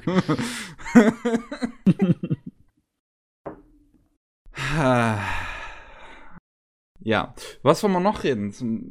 Schönes. Ich hatte mein LGBTQ-Panel, ich war das erste pa auf der Konichi Couch, war das das erste Panel, wo der Raum voll war und wo wir Leute ständig wegschicken mussten. Was mich etwas überrascht hat. Äh, doch so viel Anklang für das Thema. Ja, ähm, also ich weiß da gar nicht, ob ich das sagen darf. Wobei es jetzt, glaube ich, wahrscheinlich auch keine Rolle mehr spielt. Weil Zwomi hat mir gesagt, dass es ähm, der Konichi-App, wo man sich da Reminder für die Panels und so einrichten konnte, das meist angeklickte war, mein Panel. Okay. Ich weiß, es gab auch im Gesellschaftssaal was mit LGBTQ und Anime und Manga. Es gab auf jeden Fall irgendwas mit MeToo, gab es da, aber ich glaube. Ach ja, genau so hieß es. Das ja. war auch proppevoll. Ah, ist wichtig, ist wichtig. Es ist Zeit. Hört ihr, ne? hört, ja. hört ihr die Leute schon, wie sie schreien eure, eure in, den, in den Kommentaren? Äh, die machen mir meine Konten kaputt. Oh Gott, westliche Werte ruinieren unsere Konichi. Keine so. Programmpunkte mehr, die mich interessieren. das, das, das Lustige ist ja, auf, auf Twitch, ähm, von, vom eurem Wochenende ist, man kann auf Twitch so Clips machen, so 30 bis 60 Sekunden lang. Ja. Und ähm, von, von dem Konichi-Wochenende jetzt ist der beliebteste Clip, wie ich sage im LGBTQ-Panel, dass ähm, westliche Werte nicht jetzt Anime ruinieren, sondern dass westliche Werte Japan ruiniert haben, als Japan die Grenzen geöffnet hat. das ich weiß auch nicht, was dich da Clip geritten hat. ich meine, das ist so ein Meme-Spruch. That's true. Äh, naja, gut. Es mag vielleicht passen in die moderne Sozialmedienwelt, aber was war der Sinn hinter dem Spruch? Der hat doch gar keinen Sinn, oder? Wolltest einfach nur Spaß machen? Hoffe ich doch. Wir hatten sehr viel Spaß, doch. Ja, so, so, es ist so halb ernst gemeint. Ich meine, es, es stimmt ja einigermaßen, dass hm. Japan etwas konservativer geworden ist, als sie Der letzten Endes ähm, den, die, die, die Grenzen aufgemacht haben damals. Der Historiker in mir dreht sich jetzt ein kleines bisschen und will berichtigen und sonst was alles erzählen, aber das ist ja kein Historien-Podcast, das lass mal. Du hast schon recht, dass gewisse Grob gefasst, würde ich sagen, ist das schon richtig. Wir hatten nur eine Stunde Zeit. Ich kann nicht so sehr ins Detail gehen. Also, sagen wir es mal so, äh, die richtig Hardcore-Konservativen, die sind die äh, Leute gewesen, die, äh, ja, die, alte Japan-Nationalisten. Japan muss japanisch bleiben, nur der Tenno und Japan muss ganz Ostasien erobern, Zweiter Weltkrieg, na, das waren die richtig bösen Konservativen. Im Vergleich zu dazu ist das leicht Konservative, das aus der westlichen Welt rübergeschwankt ist, nix. Nix. Ja, gut, naja. ne? Das, das ist ja letzten Endes der Nationalismus, das ist ja nochmal ein anderes. Also nicht das Thema, auf das ich letzten Endes hinaus wollte, ist, hm. ist es letzten Aber Endes. Ist, wenn man, ich suche äh, auch noch die Brücke zu, zu LGBTQ und Anime. kriegt man bestimmt hin. Ja, ich wollte gerade sagen, kriegt man hin, ja. Ja, es wäre ein halbwegs interessantes Thema, mal darüber zu diskutieren, äh, ob die Veränderungen durch die westliche Welt in Japan, äh, wie viel davon wirklich positiv waren und wie viel negativ. Aber im Großen und Ganzen kann man ja sagen, dass zumindest nach dem Zweiten Weltkrieg eine ganze Menge westlicher Einfluss von Amerika ziemlich positiv für das Land war. Ich meine, wenn Disney nicht gewesen wäre, wer weiß, ob es die heutige Anime-Industrie geben würde. Wenn die Leute nicht darüber geschielt hätten und gesagt haben, ja, wir müssen wir machen. Sieht man auch in äh, Liz und das blaue Vögelchen. So heißt der Film nicht, aber fast. Bliss und der blaue Vogel heißt er einfach nur. Genau, genau. Vogel! da gibt es auch so eine, so eine schöne Rahmengeschichte drin, ähm, wo dieses Mädchen Liz halt so in so Disney-Klamotten so rumtanzt. okay.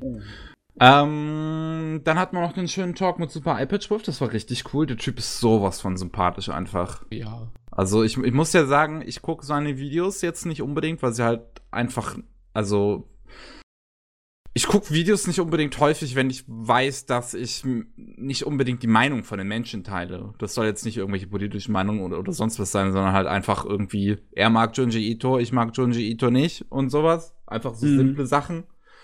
Und ähm, dann gucke ich mir die, die, die, Videos nicht häufig an, sondern halt eher so, wenn es dann Videos sind zu, ja, entweder Meinungen, wo ich, die ich, die ich bereits bestätige oder Sachen, die am ehesten noch, Sachen, die mich komplett nicht interessieren. Und keine Ahnung, er hat zum Beispiel irgendwie ein Video über Simpsons gemacht und eins über Simpsons Memes, die gucke ich mir dann zum Beispiel an. Ähm, aber ja. mit, mit, ihm zu reden ist einfach so unglaublich erfrisch, er ist, er, erfrischend. Er ist so ein, also, ich, ich bin in meinem Leben, glaube ich, noch nie jemanden begegnet, der so viel Sympathie und Empathie einfach direkt ausstrahlt. Okay, also dein Charisma ist äh, Ja. ähm, ja, ich weiß gar nicht so. Ich, das letzte, was ich irgendwie so im Kopf habe, ist, dass Super iPad 12 nur seine eigenen, so direkt produzierten Videos macht. Aber ist das auch eine Streaming-Persönlichkeit?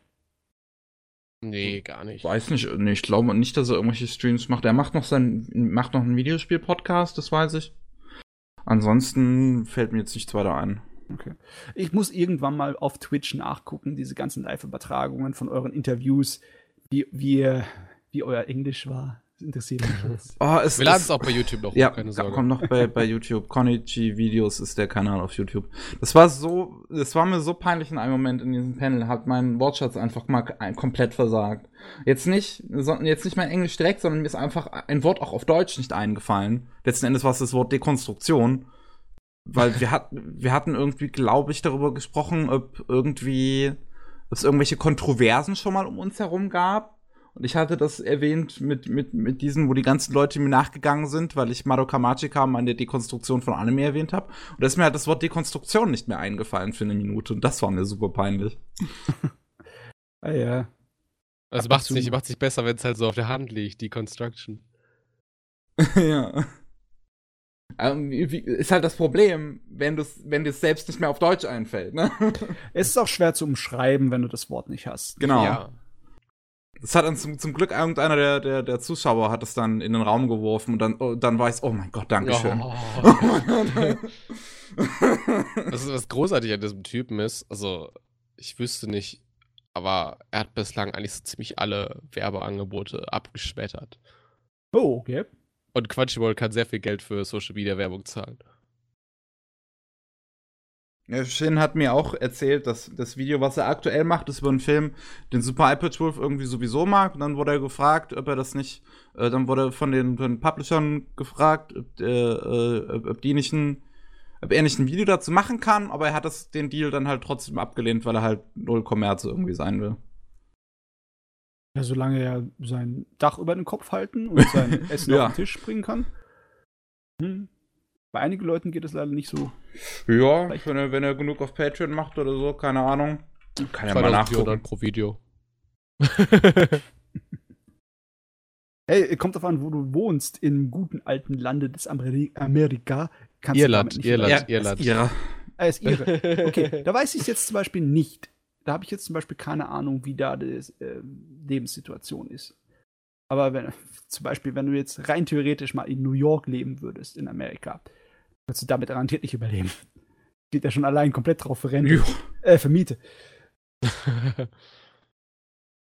Na egal. Gut, gibt's noch was zu erzählen von Konichi und der Couch oder äh, lassen wir das erstmal vorweg?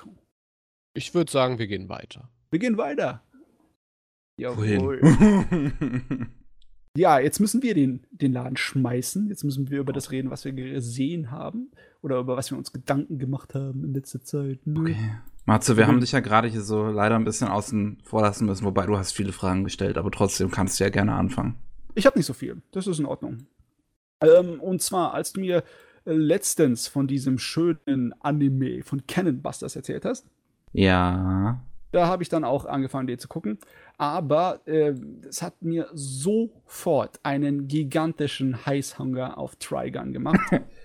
dann habe ich nur eine Episode von Canvas geguckt und bin gleich zu Trigun reingesprungen. Nun. Also hast du Trigun jetzt geguckt? Ich will jetzt am also, Trigun gucken, wie so ein Wahnsinniger. Okay. Und ich merke, dass ich vor, seit einer kleinen Ewigkeit kein Trigun mehr gesehen habe. Das ist, äh, es ist der richtige Zeitpunkt, um ihn neu zu gucken. Ich kann mich, konnte mich gar nicht an so viele Details erinnern, besonders nicht an die optischen. Ich hatte immer in meinem Kopf, dass Trigun nicht so gut animiert und gezeichnet war. Das ist einfach bei mir abgespeichert gewesen. Aber das kommt wahrscheinlich aus meiner Phase, wo ich so ein Snob war, was Animation angeht. Also angefangen hat, Anime zu sammeln und zu schauen, habe ich halt zuerst Sachen gesehen wie Akira und äh, Fist of the North Star, der Kinofilm, oder Angel Cop oder äh, Cyber City Oido. Hm. Und die waren halt alle vom Produktionsstandard riesig hoch. Die waren für die Zeit einige der bestaussehenden Animes, die da rumflogen. Und die sind ja heute auch immer noch wahnsinnige ja. Beispiele. Und Fernsehserien haben dann bei mir halt saumäßig schlecht abgeschnitten meistens. Ich meine, das Budget, ich hatte eigentlich nur so Sachen akzeptiert wie Cowboy Bebop oder Escaflone, die also die bestanimiertesten Sachen der 90er oder Evangelion, ne? Alles andere war bei mir erstmal so ein kleines bisschen unten durch. Die Phase habe ich aktuell auch wieder, aber ich glaube, ich habe sie jetzt so gerade wieder überwunden. Hast es im Griff? ja, nee, weil du siehst halt in TV-Serien, siehst du immer so diese ähm, also sobald du mit der Einstellung nicht auf dem Close-Up bist, werden die Character-Designs halt richtig wischiwaschi. Ja, ja, alle Teleaufnahmen sind nicht so, ne? Äh, aber ich habe das irgendwie falsch im Kopf gehabt. Es gibt zwar immer noch Episoden bei Trigun, die nicht gut animiert sind. Ich meine, das ist normal. Es ist eine Fernsehserie aus den 90ern. Da passiert das viel öfters mit Animationsfehlern ja, und, ja, und ja, äh, sch schlechten Ecken als in der modernen digitalen Welt. Aber da ist so viel tolle Charakteranimation drin. Also im Endeffekt schauspielermäßige Arbeit. Also nicht die, die Action-Szenen, wo ich halt früher drauf abgefahren bin, wie so ein Blöder. Ich brauche meine super toll animierten Action-Szenen, dann ist der Anime was für mich. Dick Trigun hat so massenweise viele von diesen kleinen, subtilen Details für die Charaktere. Die sind so toll ja. animiert. Vor allem ähm, hat Trigun auch, also es ist so, eine, so ein Maschinengewehr für Live-Lesson-Quotes. ja. Also das hat eigentlich jede okay. Folge irgendwie so, so, so, so ein Zitat irgendwie, This world is made of love and peace oder sowas. Oh Gott, der Charakter, der Hauptcharakter ist so ein Dub. Das, mich, das war damals zum ersten Mal, wo ich es gesehen habe, für mich ziemlich schwer. Ich war überhaupt nicht gewohnt, diesen Archetyp, der da, damals von Lupin sozusagen so saisonreif gemacht wurde, äh, den hatte ich überhaupt nicht irgendwie auf dem Schirm. Und äh, ich hatte noch nicht Sachen gesehen wie City Hunter oder andere, die das aufgegriffen haben. Also der, der Kerl, der sich wie ein absoluter Supertrottel verhält, der den Mädels hinterherrennt wie der letzte Vollidiot und sich dabei einfach nur blamiert. Das äh, war für mich schwer als ein Held zu äh, irgendwie zu akzeptieren. Besonders, weil bis der den ersten Schuss abfeuert, äh, also in Selbstverteidigung, gehen fünf Episoden rum. Die Serie füttert dich überhaupt nicht. Die lässt dich sowas von auf dem Trocknen rumflatschen, wie ein Fisch direkt aus dem Wasser. Es ist im, im, äh, von Rücksicht her gesehen, also von, von, von später drauf gucken her gesehen, ist es super toll. es ist super toll, es ist einfach klasse.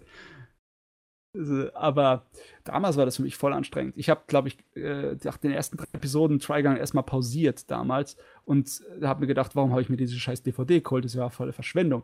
Aber dann habe ich irgendwann mir doch mal die zweite geholt äh, und dann äh, läuft es schon besser. Ne? Sobald mal so sechs Episoden oder so durch sind, dann fängt an, der hat seine Haken in dich reingeschlagen. Und dann war es einfach nur immer nur noch besser besonders wenn der Science-Fiction-Aspekt später kommt. Das ist so toll. Es ist irgendwie die Stärke der Serie ist, dass es nicht sofort alles verratet oder dich nicht mit Löffeln füttert, aber das ist auch die Schwäche der Serie. Äh, ich kann mir auch vorstellen, dass eine ganze Menge Leute nicht reingekommen sind äh, und nicht weitergemacht haben nach den ersten paar Episoden. Besonders wenn sie den den Trottel als Hauptcharakter nicht gemocht haben. Hatte ich damals auch nicht gemocht. Ich wollte einen coolen Kerl. Und äh, Trigun sah ja aus wie ein cooler Kerl auf den ersten Blick, ne? Seine, seine Klamotten ne, mit den ganzen. Sein Outfit ist cool, ja. Den Ledern, mit den Panzerungen, mit dem geilen äh, roten Trenchcoat und mit seiner großen Knarre. Habe ich gedacht, ja, das ist, das ist eine Serie für, äh, da kriege ich, was ich will, ne? Als Teenager so hier. Das ist mein super geiler Science Fiction mit einem richtig coolen Kerl. Nee, das ist ein Vollidiot, der Mann. Totaler Vollidiot. Den Eindruck, also ich habe ja mal die erste Folge, Folge geguckt, das ist auch schon ein bisschen länger her, aber den Eindruck hatte ich irgendwie auch nicht so ganz direkt, dass er nur so ein Vollidiot ist. Weil ist er auch du, du, du, du, du ja. hast ja diese, was? Er ist nicht nee. nur ein Vollidiot. Ja, genau. Ich, ich genau gerade, ja, also, diese, diese, also er hat zwischendrin immer mal richtig clevere Sätze von sich gegeben.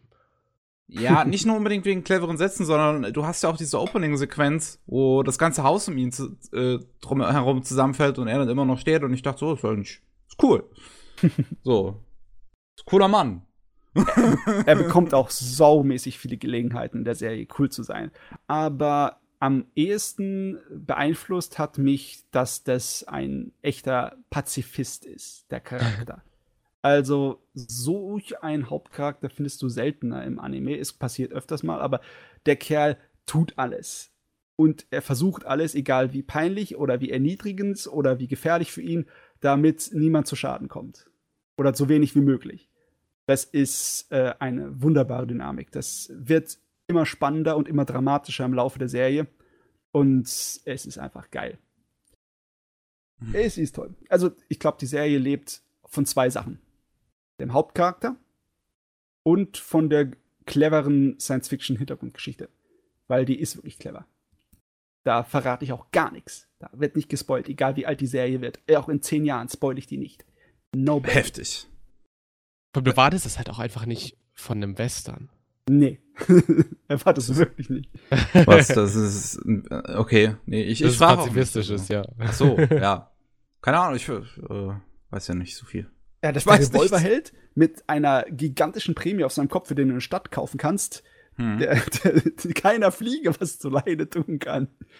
Ja. Hm. Jo. Süß. Lief der, bei uns, lief der bei uns mal im Fernsehen? Ja, ne? Ich bin mir sehr sicher, dass der mal im Fernsehen lief. Ähm, wenn, er nicht, wenn er nicht im Fernsehen lief oder bekommen, zu bekommen ist im Moment, ich weiß es nicht, aber er läuft. Ja, ist er ist auf Netflix, Netflix, ja. Er ist auf Netflix. Die ich, Netflix ich weiß, ich weiß, ich habe ihn nämlich im Fernsehen gesehen. Ich überlege, ja. ich glaube, es war 2009 war Erstausstrahlung auf Animax. Da war es ah. schon nicht die Free-TV-Zeiten mehr. Da habe ich ihn auf Animax gesehen. Ich weiß nur, dass ich den damals extremst inspirierend war. Das müsste dann so ungefähr so meine anfängliche Studienzeit, Schrägstrich Ende meiner in der Schulzeit gewesen sein. Hm. Der, der erschien quasi überall irgendwie im Fernsehen, außer bei uns. Das ist ja auch cool. Hm. Wenn man sich das hier mal auf, auf äh, Wikipedia so durchliest. Irgendwie Katalonien auf Cartoon Network. Also, oder auch USA auf Cartoon Network. Und Italien hast du äh, auf den MTV, äh, MTV-Sendern in Frankreich auf Game One liest sich irgendwie komisch, wenn das bei uns eine Fernsehshow war. und dann, dann hast du Deutschland und da steht halt, ja, der kam halt auf DVD. Jo. ähm, aber ich muss dazu sagen, den, es gibt keine Blu-ray-Transfer, so viel ich weiß. Das, was DVD-Quelle ist, glaube ich, das Maximum, was du kriegen kannst, also nur Standarddefinition. Und auf Selbst Netflix, das hast du nicht mal auf Netflix. Hm? Selbst das hast du ja noch nicht mal auf Netflix. Also ich finde, hab hier das Opening auf YouTube gefunden in einem HD-Upload und es sieht schon recht clear aus, aber es ist halt relativ klares, vielleicht sogar 540p, würde ich äh, jetzt sagen. Ja, also Netflix hat eine gute Fassung, hat einen guten Transfer. Die hat nur einen äh, Manko, meiner Meinung nach. Sie haben es nicht gescheit deinterlaced. Also wenn ihr wisst, was, ist mein, was ich meine. Ja, aber es sieht, halt total, ich finde, es sieht total komisch aus, so auf Netflix halt. Aber eine bessere äh, Qualität bekommst du nicht. Es ist normale DVD-Qualität von, von Trigun. Das, also, da ist, hat Netflix nicht unbedingt Scheiße gebaut mit der Quelle, nur irgendwie die Artefakte vom, äh, äh, die, die, sind halt immer noch drin und die interlacen. Immer noch besser als Wackerdims Fire Force und Code. Den kenne ich nicht. Uh. Fire Force ist einfach teilweise als Anime schon sehr überladen. Und jetzt stell dir vor, du hast halt ein Computerskript, was das Ding halt maschinell encodet. Ja, nee, das funktioniert Fire, so Firefox nicht. kriegst du maschinell nicht encoded. Ja, es hat nämlich eine ganze Menge Kontraste, eine Menge dunkle Szenen und eine Menge helles mit dem Feuer, ne? Und das funktioniert nicht, wenn du es automatisierst.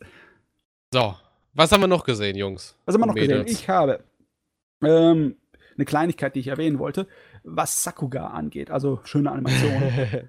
ähm, ich habe vor einer Ewigkeit angefangen, ähm, Fate Apocrypha zu schauen. Und ich habe hm. jetzt das Ende mir reingezogen. Kennt ihr das Ende von Fate Apocrypha? Ich kenne, also ich habe es nie, nie, nie, gesehen, aber ich weiß ja, dass Episode 22 stark abgegangen ist. Ja, da sind mehrere Episoden stark abgegangen. Und zwar anders, als ich erwartet habe. Ich habe einfach nur gedacht, ja, da haben die Leute super Animationen abgeliefert und das war's.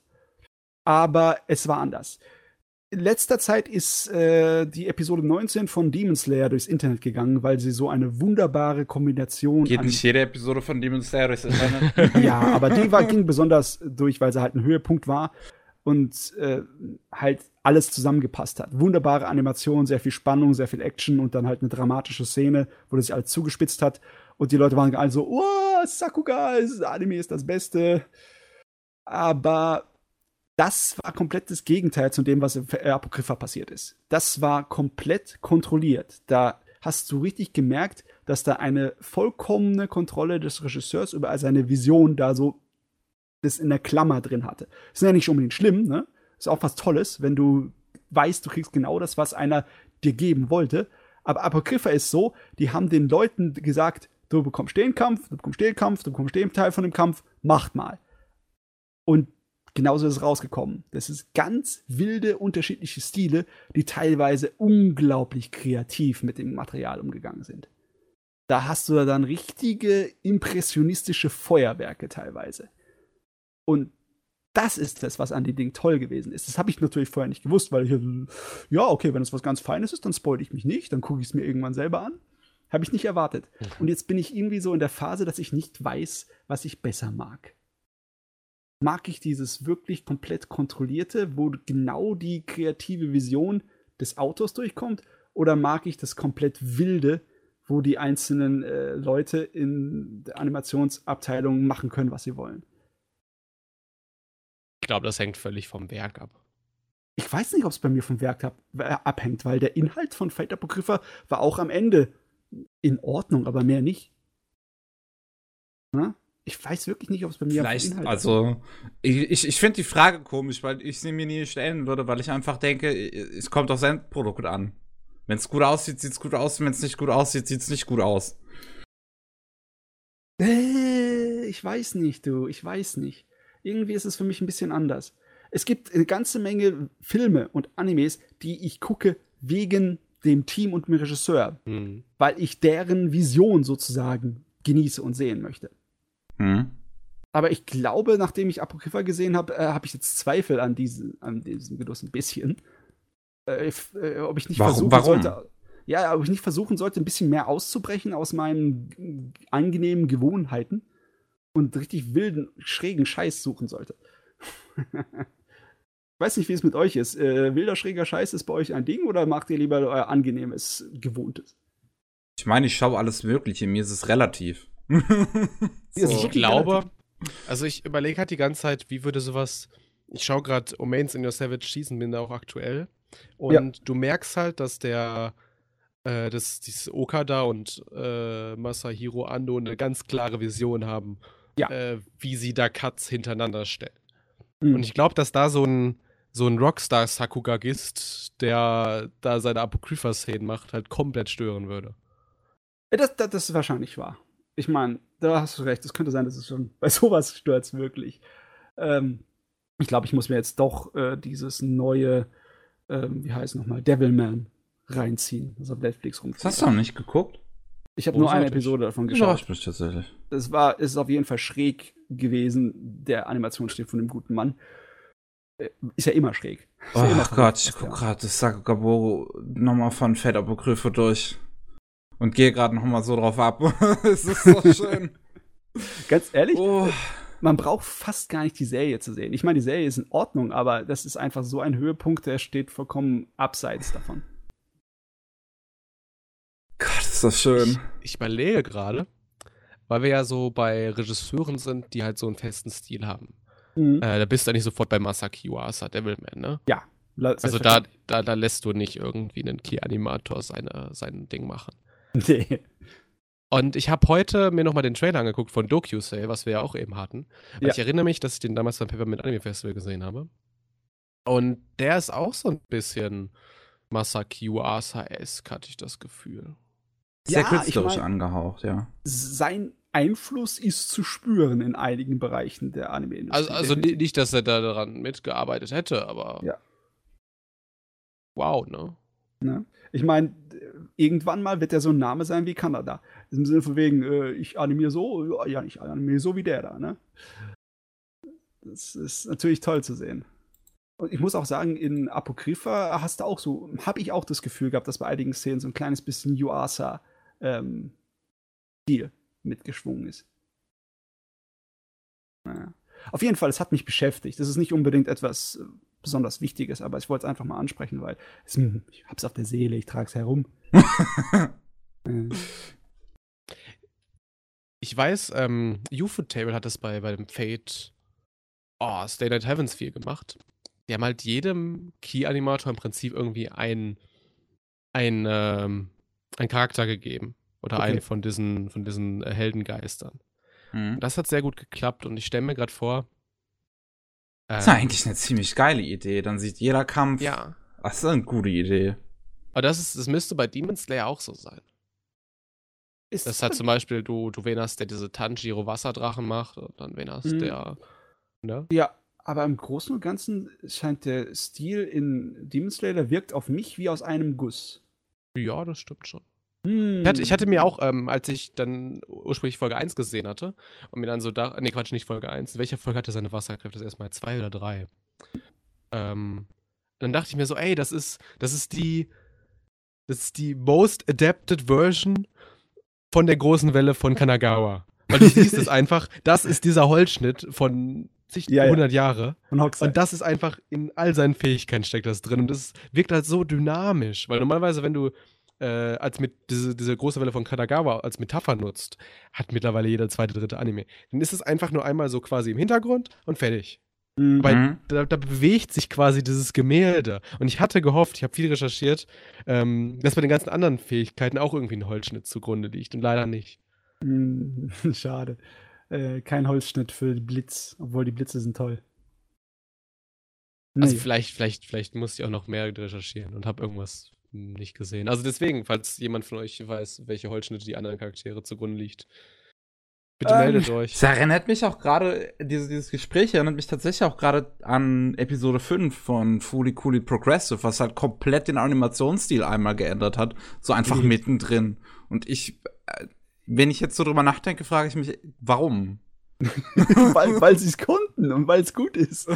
Oder ist es gut? Ich weiß es auch nicht mehr. Nee, das war total geil. Das ist auch visuell definitiv die Episode, die von den Fulikuli, von dem neuen Fulikuli-Kram am meisten heraussticht. Weil ja. es halt einfach mal so, so, so komplett alle, alle, ich sag mal, so Hüllen so ein bisschen fallen lässt. Das ist alles sehr, sehr Kennst, kennst du diesen einen Kampf aus Naruto Shippuden, wo einfach die beiden F Figuren ich, äh, quasi einfach nur flüssig sind? Ja, ja, ja, ich weiß, was du meinst. Ja, ja. Und das war halt diese eine Episode. Wahnsinn. Okay. Vielleicht muss ich es mir jetzt doch angucken für den verrückten, für, den verrückten, für das verrückte Erlebnis. Ah, okay, aber jetzt mal äh, zum letzten. Von verrückten Erlebnissen weg zu etwas Interessanten, dass ich, äh, ich habe jetzt meine Bedenken, ob das wirklich Anime ist, aber ich behaupte, es ist Anime. Jetzt bin ich gespannt. Eine Serie aus den 80ern. Produziert in Anime, äh, in Japan. Regie in Anime-Land. Regie geführt und alles in Japan komplett. Regie ist der äh, Desaki Osamu, der große wow. Meisterregisseur der 70er und 80er. Die Serie heißt Mighty Orbots. Wurde produziert fürs amerikanische Fernsehen als Reaktion auf Beliebtheit von Roboter-Serien wie Transformers. Und es, wow, das ist einfach so, so can I copy your homework Transformers ist das. du, das Ding ist komplett Japan produziert und also Musik und alle und ist nur in Amerika gelaufen. Gibt's nur eine englische Synchro. Okay ich habe mir das geholt, weil die DVD mit der kompletten Serie günstig zu bekommen ist. Und weil es äh, Desaki Osamu ist. Hm. Und meine Erwartungen waren vollkommen falsch. Ich habe gedacht, ja, ich, ich möchte, muss auch mal ein paar von den Kinderserien mit Mecha aus den 80ern mehr reinziehen, auch wenn ich nicht mehr wirklich die Zielgruppe dafür bin. Ne? Und äh, ich bin definitiv nicht die Zielgruppe von Mighty Orbots, aber ich weiß auch nicht, ob irgendein Kind auf der Welt die Zielgruppe von Mighty Orbots sein sollte. Das ist eine komische Mischung. Das Ding hat Genetik aus den 50er Jahren. Ich bin mir ziemlich sicher. Das ist wie so ein Science-Fiction-Groschenroman. Es ist wirklich okay. so, die ganze Zeit hast du einen Erzähler, der dir erzählt, was passiert, damit du garantiert es nicht falsch verstehen kannst. Ja. Aber den Unsinn, was die da machen, ist so hirnrissig. Also, es ist eine relativ typische äh, Szene, von wegen du hast ein paar Roboter, die sich zusammen in einen großen Roboter verwandeln können. Ne? Und der große Roboter hat ein Design, das ist, ja, ist noch immer ziemlich sehr boxhaft. Also, es ist äh, nicht besonders äh, so äh, das Mecha-Design, was wir heute kennen, sondern wirklich einfach nur, das ist Lego-Steine. Ja. Da, ach, was, was, da ist eigentlich nicht wirklich viel dran. Die, natürlich kämpfen sie für das Gute, natürlich gibt es eine äh, galaktische Polizeieinheit, die dann äh, hier alles im, im Sonnensystem überwacht. Und natürlich gibt es einen super Bösewicht, der in einem komischen Planeten drin hockt, der sozusagen eigentlich nur eine Sonne ist, auf dem Planetenreste drumherum schwirren.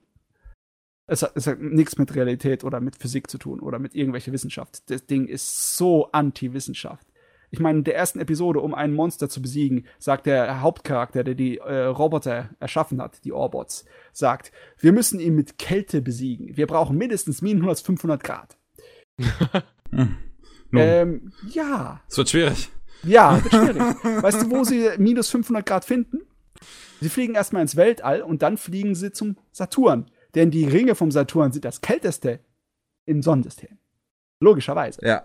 Logischerweise. Also ziehen sie das Monster durch die Ringe vom Saturn, damit es einfriert. Und dann packen sie das Monster und schmeißen sie in einen Vulkan, der auf einem nahegelegenen Planetoiden ist. Ne? Nicht, wird nicht erklärt oder wird nicht irgendwie so äh, optisch zusammengefügt. Es ist einfach nur da, da ist ein Vulkan, da schmeißen wir jetzt das gefrorene Vieh rein und stecken oben drauf einen äh, anderen Etoiden. Und natürlich, dann ist der Vulkan zugestopft und fängt an zu boden und der Planetoid explodiert. Mhm. Das hat nichts mit Realität zu tun. Außer ihr habt gerade Io in die Luft gejagt, ja, und dann haben wir ein Problem. das ist, die Serie ist herrlich. Die Serie ist herrlich.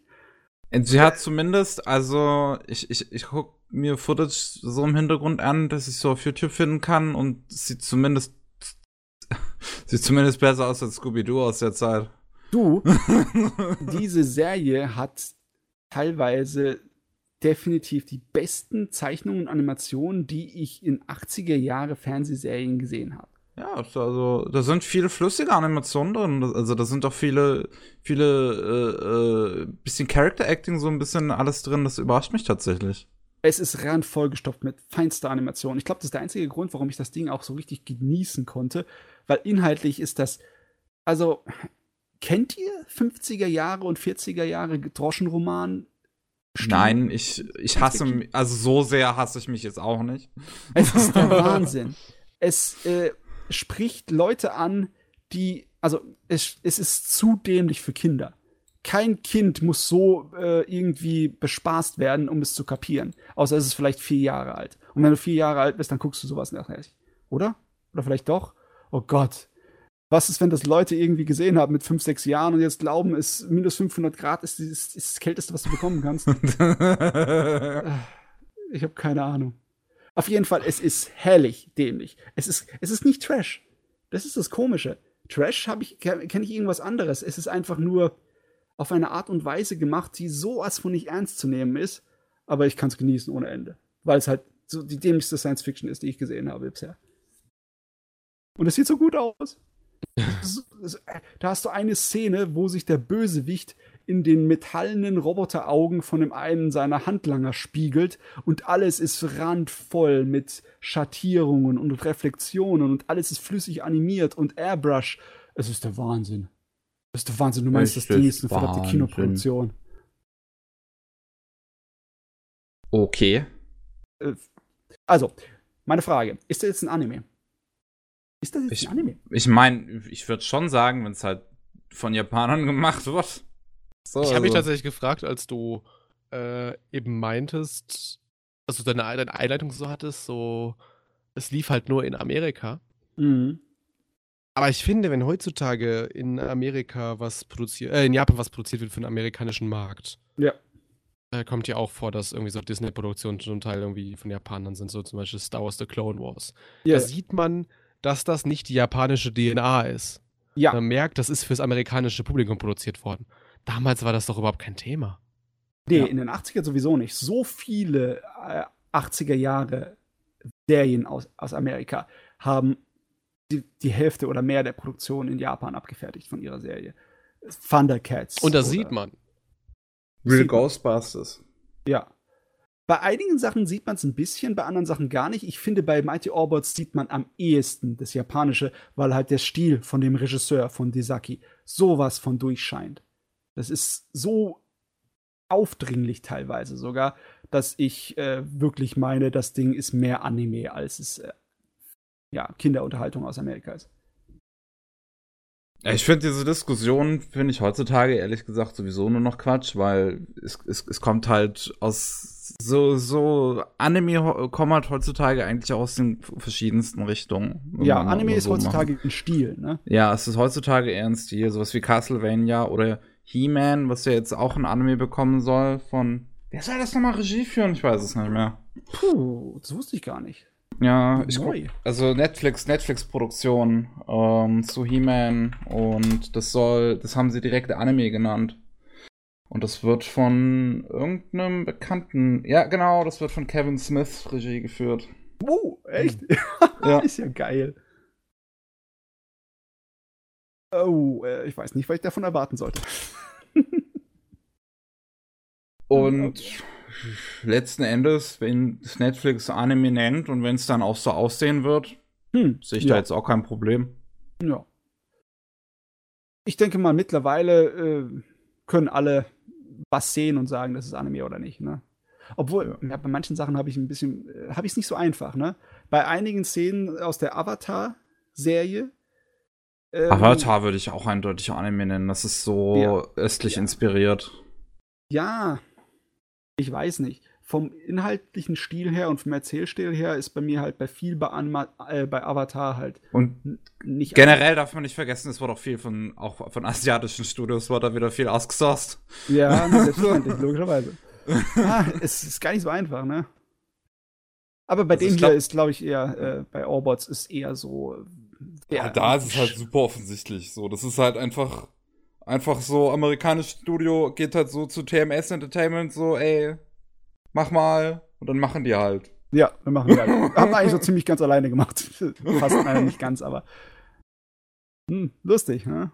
Das erinnert mich Nein. an ein Interview, was äh, Kim Morrissey und Callum May für ANN geführt haben mit dem Director of Photography, also dem, ja, oh, der dem, der hinter. Hm?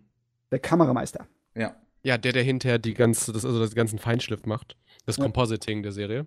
Kentaro Waki von Sword Art Online Alicization. Und das ist eines der, der coolsten Interviews so in der jung, jüngeren Geschichte. Äh, weil er total selbstkritisch ist und so erzählt so, ja, er hat an Gundam Thunderbolt mitgearbeitet.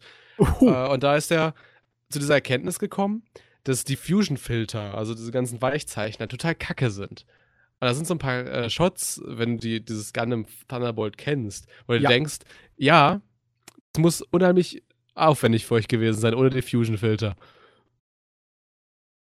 Und er ist arsch selbstkritisch und meint halt auch zum Beispiel so die ganze Zeit so Sachen wie zum Beispiel, ja, heutzutage eine Serie, du brauch, willst diese, du willst diese Interpretationslücke nicht mehr haben, weil du kannst die mit modernen Techniken mittlerweile füllen.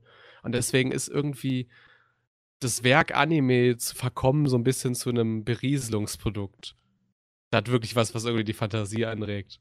Mm, ja, und dann hast du halt im Gegensatz dazu diese verrückten Aussetzer wie bei Apokrypha oder wie bei Furikuri, wo du halt eine ganze Episode hast, die von dem schrägesten Animations- und Zeichenstil, den du dir vorstellen kannst, beherrscht wird. Aber das sind nur wir, hm. die uns daran aufgeilen. Ja, ich glaube, das sind nicht nur wir. Aber, und unsere äh, Hörer. Ja, äh, boah, da haben wir, wir haben einen riesen Fass aufgemacht, da könnten wir länger darüber diskutieren, aber ich wollte ich eigentlich Ich glaube, glaub, wenn wir die Netflix-Zuschauer mal mit denen sprechen, ich glaube, die haben diese Animation nicht wahrgenommen, ohne böse zu sein. Oh. Na gut, okay. Ja, und das ist halt arsch selbstkritisch und gibt richtig krasse Insights in seinen Job. Mhm. Auf einer ja. sehr tiefen Ebene. Also äh, das Interview. Ähm, Kentaro Waki ist online Elicization Director of Photography auf ANN. Äh, muss ich mir auch mal anschauen. Ja, jawohl, auf jeden Fall. Ist auch schon ein Jahr alt fast. Ja. Wie Passiert. die Serie halt. äh, wollen wir dann lieber über ja. andere Dinge diskutieren, wie zum Beispiel den Kram, den du so gesehen hast, im Wunder? Oh, ich habe heute erst, ähm, weil ich durch Konichi nicht dazu gekommen bin, die aktuelle Folge um Maidens geschaut. Und ohne Witz, ich habe mir gerade ein 30 Jahre altes äh, Musikalbum von der Punk-Rock-Band äh, The Blue Hearts bestellt. okay. ohne Witz, äh, das meinte ich ja eben schon, Masahiro Ando und Mario Okada, die haben es schon wieder gemacht. Die hat in der ersten Folge diese Szene, die müsste mittlerweile jeder kennen, äh, wo Kazusa ihren Kindheitsfreund äh, beim Masturbieren erwischt. Ja, ja, ja, ja, ja. Dass, dass so in das Haus so hochgeht und dann das ist der Close-Up so von unten von diesem Train-Poster so angeschnitten. Dann sieht man so auf dem Monitor noch wieder so dieser Train-Hentai noch weiterläuft und er erstmal so erstarrt, dann die Hose, dass sich umdreht, die Hose hochzieht und dann so meint, ey, boah, ist das heiß hier, sie wegrennt und dann so ein, ein Zug unter ihr quasi zwischen ihren Beinen durchfährt mit so einer halbtransparenten Brücke und sie meint, ah oh nein, das passt nicht, das passt nicht. Und dann der Zug in diesen Tunnel einfährt und dann so, oh, es passt doch. und das ist unterlegt äh, von einem Soundstück von The Blue Hearts. Es ist eine 80er Jahre japanische Punkrock-Band. Und wow. Also, das ist ja so ein bisschen so Lighthearted. Das zeigt so ein bisschen das Ulkige, so dieser Situation, die gerade da passiert. Ja, ja. Und diese Band kann auch anders. Und das ist jetzt in Folge 10 passiert. Da ist ein, so ein richtig herzzerreißendes Lied, was man vielleicht auch aus den 80er Jahren ihre japanischen Zeit so kennt. Ist es mehr so äh, folkmäßig angehaucht, so Enka-mäßig, oder ist es eher so eine Rockballade, so eine typische? Eine Rockballade, total. Ah, schön, schön. Und so eine Szene gibt es in der 10. Episode auch, wo dann halt Ach, nee, das kann ich nicht spoilern. Aber da sind sehr viele auch coole visuelle Mittel. Zum Beispiel hast du eine Straßenlaterne, wo überall so Motten dranhängen. Und die Motten glitzern auch so. Das ist halt so, so, ein, so eine zweite oder dritte metaphorische Ebene. Mhm. Also, diese Szene, ich will nicht zu viel spoilern, aber Nina läuft dann halt auch so. Dieses mysteriöse Mädchen, was du als Zuschauer nicht, also die ist so komplex geschrieben, du kannst sie als Zuschauer nicht wirklich verstehen, weil sie sich auch selber nicht versteht. Und das ist so großartig. Einfach jede Szene in diesem Anime hilft, den Charaktere äh, Tiefe zu geben. Ich kann gleich ein paar, die nicht so wichtig sind, nennen, weil die ist tatsächlich sehr wichtig. Sie läuft auf jeden Fall so downcast mit dem Kopf nach unten, äh, läuft sie so eine, eine belebte Einkaufsstraße entlang und dann sieht man so ein in der Seite so ein Typ, der gerade Karaoke singt und er siegt halt genau das von The Blue Hearts. Ähm, Chain Gang heißt der Song. Mhm. Wie gesagt, Punkrock-Ballade. Äh, mhm. äh, jetzt mal nicht so wichtige Szenen. Da sind später noch so Szenen drin, wo der. Ah. Wo der Hauptcharakter, der dann halt, also Izumi, der irgendwann mit Kazusa anbandet. Ich versuche spoilerfrei zu halten. Mhm. Auf jeden Fall hat er mhm. irgendwann ein schlechtes Gewissen ihr gegenüber. Das, weil er halt ihr irgendwie untreu war. Es funktioniert nicht mit den Spoilern, oder? Ja, aber ich, vers ich versuch's, ich versuch's so vag wie möglich zu halten. Auf jeden Fall ruft er sie dann zum Beispiel am Abend noch so an und meint so, ey, ich liebe dich, ich liebe dich. Und sie freut sich halt total, weil sie so ein bisschen naiv ist. Und ja, weiter er so, ja, wer war es eigentlich auch gar nicht. Aber es freut mich so. Und legt dann irgendwann auf. Und am nächsten Morgen will Kazusa so mit ihm Händchen halten. Und er meint so, oh nee, das sollten wir nicht machen, die Nachbarn und so. Und du merkst, dass er noch diese, ähm, ja, diese, diese, diese, diese Reue vom Vortag noch so in sich hat. Sind, in allen Szenen steckt irgendwie sowas, was den Charakteren total gut tut. Definitiv eine der realistischsten Serien, was romantische Komödie und Herzschmerz angeht. Und das ist auch das Problem für mich. Oh mein Gott, Teenager sind so anstrengend. ah, ja. Die Serie ist toll, aber ich habe Probleme im Moment, sie weiter zu gucken. Ach, du schaust sie auch? Ja, aber ich bin bei Episode 3 oder so. Es geht bei mir langsam voran. Ich muss mich immer überwinden. Ich, ich, ich bin, ich bin, anstrengend. Ich, ich binge die weg. Ähm, ich weiß auch, dass ich mit Mickey mal schon mal drüber gesprochen hatte, also off Podcast. Hm. Und der, also du hast noch zwei Folgen, dann kannst du sie wegbingen. Ja, ich, ich bin glaube. gespannt. Ich glaube aber auch tatsächlich, es wird es vielleicht so wie bei Kakgurul sein wird, dass ich immer so eine kurze Pause brauchen werde, einfach weil ich halt so, so, weil, weil, weil sexuelle Themen sehr unangenehm für mich sind. Und wenn die da sehr direkt werden, dass ich ja, dann. Ja, okay, das verstehe ich. aber das, du weißt, du weißt aber, du weißt, wie Marioka da ist. Ja, und das ist wirklich eine ganz andere Angelegenheit als, als bei Kakigurui. Ich meine, das wird ja nicht für Effekthascherei ausgeschlachtet. Äh, oder, äh, oder ja, letzten Endes, letzten Endes nur mal, ähm, mal, mal, mal sehen halt so. Ich kann es jetzt schlecht einschätzen. Bei Kakigurui gab es halt wirklich so diesen einen Moment, wo die eine, also wo ich wirklich Pause machen musste, wo die eine auf dem Klo ihren, ihren Höhepunkt erlebt, wo ich so dachte, Okay. so. Und das ist aber das auch. ist mir halt auch schon unangenehm. Also auch wenn es witzig ist, diese Szene in der ersten Episode, aber auch ist sie mir unangenehm. Es gibt auch echt Leute, die sagen, das ist ein Gambling-Anime, Kakigurui. Nein, das ist eine Oberschulkomödie. also ja, man kann es als Gambling äh, bezeichnen, aber dann hat man halt Kaiji noch nicht gesehen. das stimmt. Und, und, und, vielleicht ist man ein bisschen auch ein bisschen zu nostalgisch gegenüber diesem Anime, dass man halt die neue modische Gambling-Sachen nicht als Gambling akzeptiert. Vielleicht ist das ein Problem von mir. Auf jeden Fall, wir waren bei unseren Mädels von Marioka da, nicht wahr? Uiuiui. Ui, ui. Ich überlege auch gerade, in welcher von denen Marioka da so sich reingeschrieben hat. Du, ich weiß von der Frau so gut wie gar nichts, deswegen könnte ich das niemals beantworten. Ich auch nicht, aber ich kann auch nur mutmaßen. Ich glaube, entweder ist es Hongo, vielleicht auch Nina, ich weiß es nicht. Hm. Hm. Ich glaube Nina. Aber du musst es noch ein bisschen weiter gucken. Also irgendwann, ich weiß nicht, Folge 6, 5, 6, 7, irgendwann Nina. Ich glaube, am Anfang war die noch nicht so tief als Charakter. Also, dass ich die Serie weitergucken will, da ist es, ja. ist gar keine Frage, weil die richtig gut ist, aber ja. Du, du, verstehst die irgendwann als Charakter nicht mehr wirklich. Aber das liegt, wie gesagt, daran, dass sie sich selbst nicht versteht. Und das, das zu schreiben, finde ich sehr, sehr schwierig. Und das hat sie sehr, sehr gut hinbekommen. Ja, hat sie gute Erinnerungen an ihre Jugend. das ist ja meistens so. Wie ich das aus ihrer Autobiografie mitgekriegt habe, ist es auch eine sehr prägende Zeit für sie gewesen. Ach, stimmt. Die gibt es ja auf Englisch. Ja. Die hat äh, tatsächlich auch äh, hier Kim Morrissey. Ja, Kim Morrissey übersetzt. Shotgun. Aber ich finde das immer so hammergeil, dass äh, dich etwas aus einem Werk so getroffen hat, dass du dann sofort gleich den Soundtrack zu dir geholt hast. Das ist mir die, die 30 mir, Jahre alt ist. Das ist mir sehr selten passiert. Äh, ich glaube, einer der wenigen Anime, denen es zum ersten Mal groß passiert ist, also der wenigen modernen, ist äh, Honey und Clover gewesen. Da, ja, die haben teilweise Songs eingefügt, die waren auch wie die Faust aufs Auge, super toll. Und die, äh, die Hauptband dafür war bei Honey and Clover das auch Spitz? Ja, Spitz war das. Das ist eine tolle Popband aus Japan. Spitz.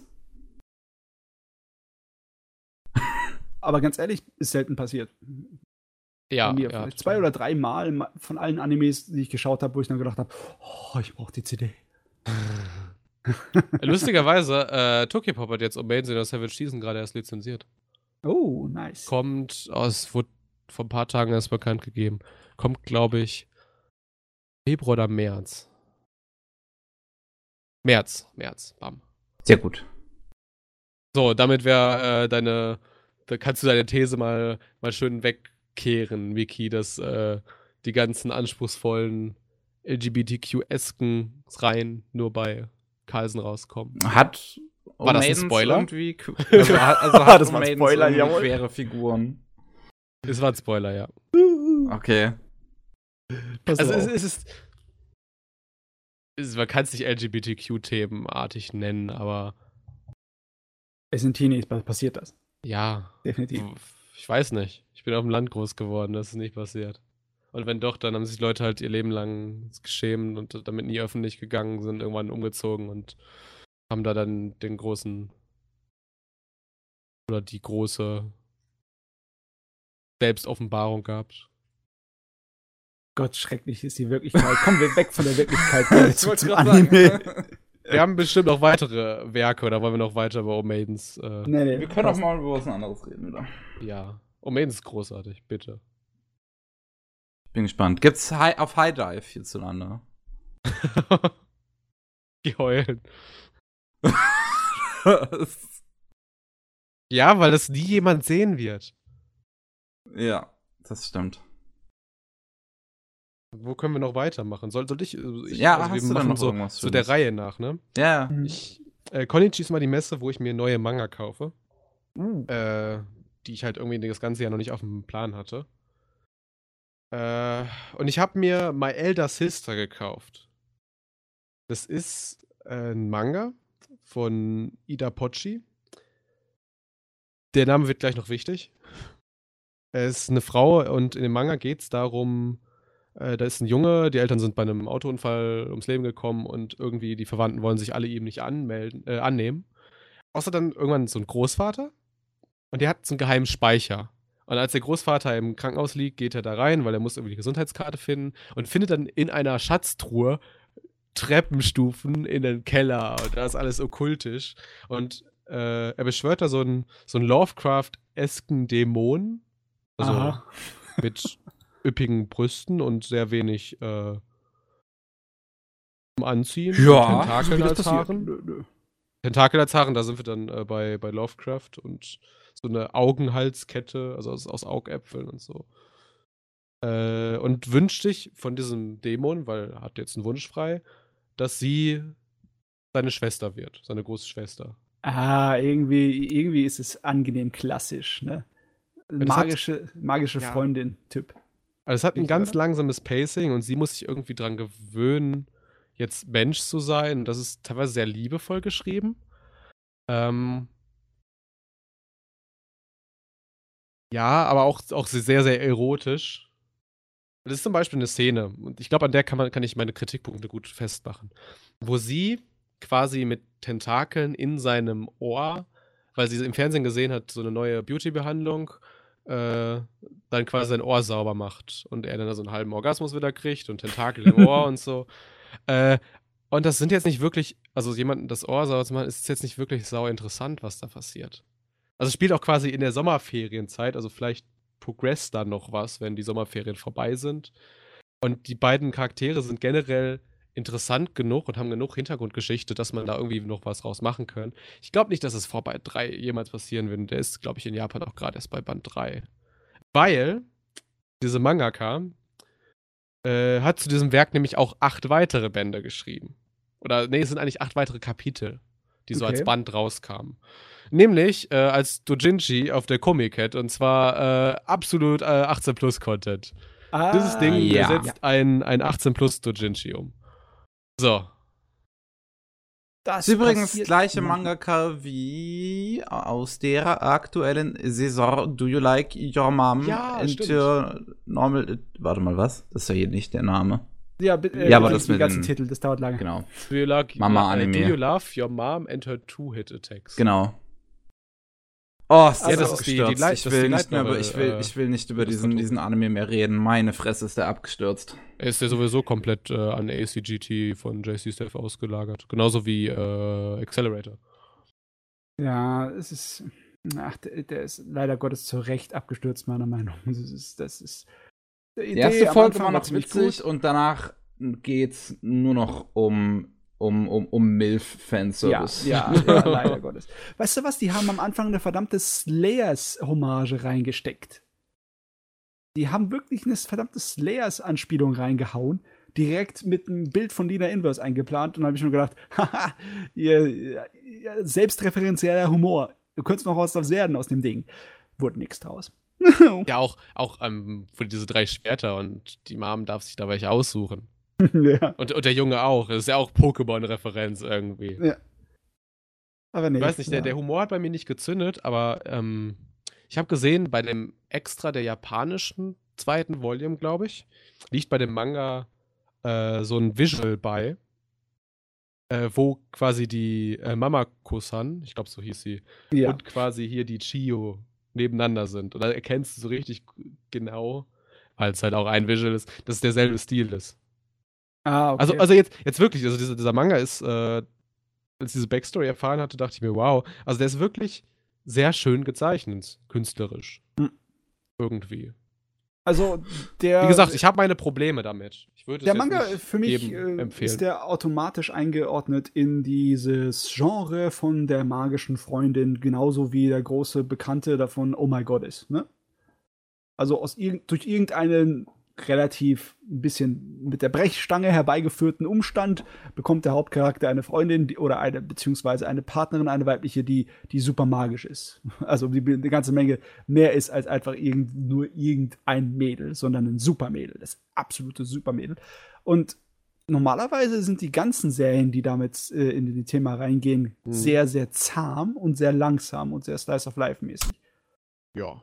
Ja, weiß nicht, ich glaube, da wird, also wenn sie da wirklich irgendwelche Spannung und Aufregung reinschreibt, dann wäre das mal was anderes. Das wäre in Ordnung. Aber wenn es einfach nur ein erotisches Life of Life ist mit einfach magischer Freundin, dann weiß nicht, ich glaube, das recht langweiligen Dingen, die da passieren. Ja, ich, ich würde ihn auch gern droppen, aber ich denke mir so, ja, der ist drei Bände in Japan. Wahrscheinlich kommt maximal jedes Jahr ein Band. Ja. Kann ich noch, kann man noch, kann ich noch weiterlesen. Solange einfach nur schöne Bilder drin sind, ist auch gut. Ne? Einmal im Jahr ist es okay. Jo. So, äh, und das dritte, wo ich Miki zugezwungen habe, das zu lesen, heute noch. Beastars läuft übrigens auch, der Anime, äh, der läuft, ich habe eben was Falsches gesagt, so vor zwei Stunden. Habe ich gesagt, dass äh, Queen Sasa, Drifting Dragons, Cute Dragons, äh, jetzt nach Current Tuesday läuft, ist falsch. Beastars läuft dazwischen. Okay. Okay. Beastars. Oktober. Ja. Läuft jetzt die, diese Saison vom Studio Orange, vom Studio Orange, die auch ähm, Land der Juwelen den Anime gemacht haben. Ich bin sehr gespannt auf den Anime, auf den habe ich mich sowieso schon gefreut. Und dann äh, war auf der Konichi-Aktion von Kase, dass man die ersten beiden Bände von Beastars für 10 Euro kriegt. Und dann dachte ich mir, okay, why not? Und ähm, dann hat Dimbula mir heute erzählt, dass er über, über Beastars reden wird und dann habe ich mir halt noch äh, schnell reingelesen. Beziehungsweise ich habe bis zum zehnten, bis zum zehnten Kapitel habe ich es dann noch geschafft. Also das erste Volume durch und das zweite angefangen. Ich glaube, das ist ziemlich genau der Stand, wo ich auch bin. Ja, ohne Witz, ich bin auch genau beim zehnten. nice. Ähm, ich finde, jetzt kommt wieder der, der Business-Dimbula. Diese Aktion allein, die ersten beiden Bände für 10 Euro anzubieten, zeigt ein Problem, was wir in unserer Verlagslandschaft in Deutschland haben. Also die deutsche Verlagslandschaft neigt generell schon dazu, extremst personell unterbesetzt zu sein. Mhm. Und wir haben gerade einen Trend, dass du Serien nur in die Aufmerksamkeit der Konsumenten kriegst, wenn du irgendwelche Aktionen machst. Und diese Aktionen bedeuten meistens sehr viel Arbeitsaufwand für diese schon sehr wenigen Redakteure. Also ich meine, die mussten jetzt einfach mal zwei Manga fertig bekommen. Ja, zwei Manga übersetzen und das Ganze muss ja die Schrift gescheit eingebaut werden und etc. Viel mehr muss gedruckt werden und mi, mi, mi, mi, mi. Hui, hui, hui. Prinzipiell jetzt erstmal, äh, klar, schaffbar, aber das addiert sich ja. Ich mhm. habe heute, äh, nee, nicht heute, habe gestern, weil ich versuche meine Stapel jetzt ein bisschen zu kürzen, habe ich den fünften Battle Angel Alita Last Order gelesen. Und dann stand einfach hinten auf der letzten Seite, da sind immer so ein bisschen so Pseudo-Sci-Fi, also ja, Sci-Fi-Fakten halt zu dieser Welt. Mhm. Äh, wie heißt denn das? Pseudowissenschaftlich, genau. Und da steht dann einfach so bei dem Text, kein Einzug hier und dann geht der Satz weiter. Oder zum Beispiel, da steht da irgendwie 450 Grad Celsius und dann steht da zwischen dem Grad Celsius und 450 steht, hier ein Leerzeichen einfügen. das hat's in die Druckversion gebracht. Oh, ei. Das Leerzeichen ist aber da. das ist ja gut. Eieiei. So, aber so wie ist das? Wir haben ähm, ja, Industrie-Collaborator ähm, uns jetzt. Ganz ehrlich, ich habe, ich weiß gar nicht, wo, wo was das ist. Das ist sehr gut. Pass auf, der Biester, das ist, der ist quasi ein, ein Titel, der dir verliehen wird, als jemand, der die Brücke zwischen Fleisch- und Pflanzenfressern überbrückt hat. Aha. Quasi sowas wie, ein, wie der Mahatma Gandhi der Tierwelt. Aha. Ja, äh, es geht in, in, in, der Welt von Beastars gibt es halt nur Anthropo Antho Anthropomorphe? Ja. Okay, anthropomorphe ähm, Tiere. Und diese Welt hat eine ziemlich krasse Rassentrennung. wow. Ähm, es gibt, zum einen werden die Tiere halt in Fleisch- und Pflanzenfresser unterteilt, zum einen auch in ihre unterschiedlichen Arten, also in, was weiß ich, Wölfe und beziehungsweise Wölfe, Hunde werden so zusammengeworfen, aber dann hast du äh, Ziegen und, und Hirsche und Kaninchen. Alles, genau, Kaninchen. Also da, dieser Welt herrscht zum einen eine richtig krasse Rassentrennung und ähm, das Ganze spielt an einer Schule. Und äh, die meisten Figuren sind halt irgendwie 17, 18, 16 so in dem Manga. Und tragen und, Anzüge als. Und die, die, die, tragen ziemlich coole Anzüge. Muss man auch mal so sagen. Also das Outfit, ist, die Outfits sind ziemlich cool. Ähm, Ach, und sogar in der Mensa gibt's äh, für die Fleischfresser kein Fleisch. Also es gibt in dieser Welt kein Fleisch. Ja, Fleischfresser müssen dann so Grilltofu essen. Genau, die, die kriegen, kriegen äh, Fleischersatz. Das ist auch ein interessantes Prinzip, denn das ist irgendwie so, dass das höchste Gebot, ähm, die, die, die schwerste Regel in dieser Welt ist, jemanden zu töten und zu essen. Und ähm, dann findet es halt statt, dass äh, am Anfang ähm, eine Ziege getötet wird, namens äh, Tem. Und Tem war der Hauptdarsteller im der Theater AG für ihr neues Stück. Und äh, Legoshi gehört auch zur Theater AG und kriegt das Ganze dann zu beobachten, so ein bisschen und, und gerät in diese Geschichte so ein bisschen, bisschen rein. Das sorgt halt dafür, weil es ist, ist, also es wird irgendwie, es kommt heraus, dass es auf jeden Fall ein Fleischfresser war, der Tem umgebracht hat. ja. Dann, dann, hast du halt ähm, dieser Rassismus, der sich dann da auftut von den ganzen Pflanzenfressern, die jetzt nichts mehr mit Fleischfressern generell zu tun haben wollen. Und es ähm, wird auch richtig hart unter den Tisch gekehrt. Genau, es wird, ich, wird auch richtig hart unter den Tisch gekehrt und ähm, du hast und, und, und Protagonist Legoshi ist halt ein großer äh, Grey Wolf. Also das heißt, er hat es halt besonders schwer, weil es einer der ähm, am gefährlichsten aussieht unter der ganzen Bande. Dabei kann er keiner Fliege was zuleide. Das ist ein total lieber Typ. Mhm. Äh, aber ähm, jeder hat halt irgendwie Angst vor ihm, weil er ist groß, äh, groß und stark. Und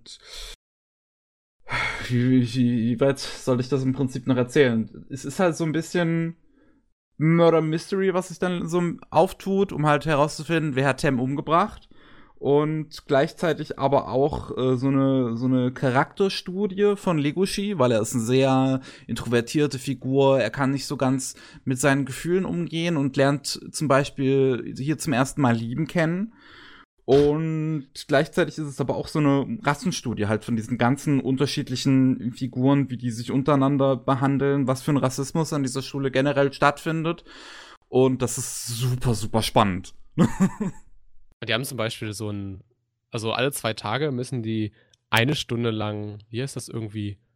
In ihr oh. natürliches Habitat quasi. Also ja, wie, wie, aber das hat auch so einen Namen, irgendwie Habitatstunde, Ökostunde, ja, irgendwie haben, sowas. Genau, Ökostunde hieß es. Die haben eine, alle zwei Tage haben die eine Stunde Ökostunde, wo sie einen Raum in den Kellern der Schule haben, wo sie halt für eine Stunde rein müssen, der ihrem natürlichen Habitat nachempfunden ist. Bei Wölfen ist es zum Beispiel Mondlicht. ja, da haben die einen Raum mit einer riesengroßen Lampe, die Mondlicht simuliert. Das ist total cool. ähm, ah. ah. also, ähm, ich habe sofort natürlich was Negatives gedacht. Scheiß auf mein Hirn. Warum tut es auch das?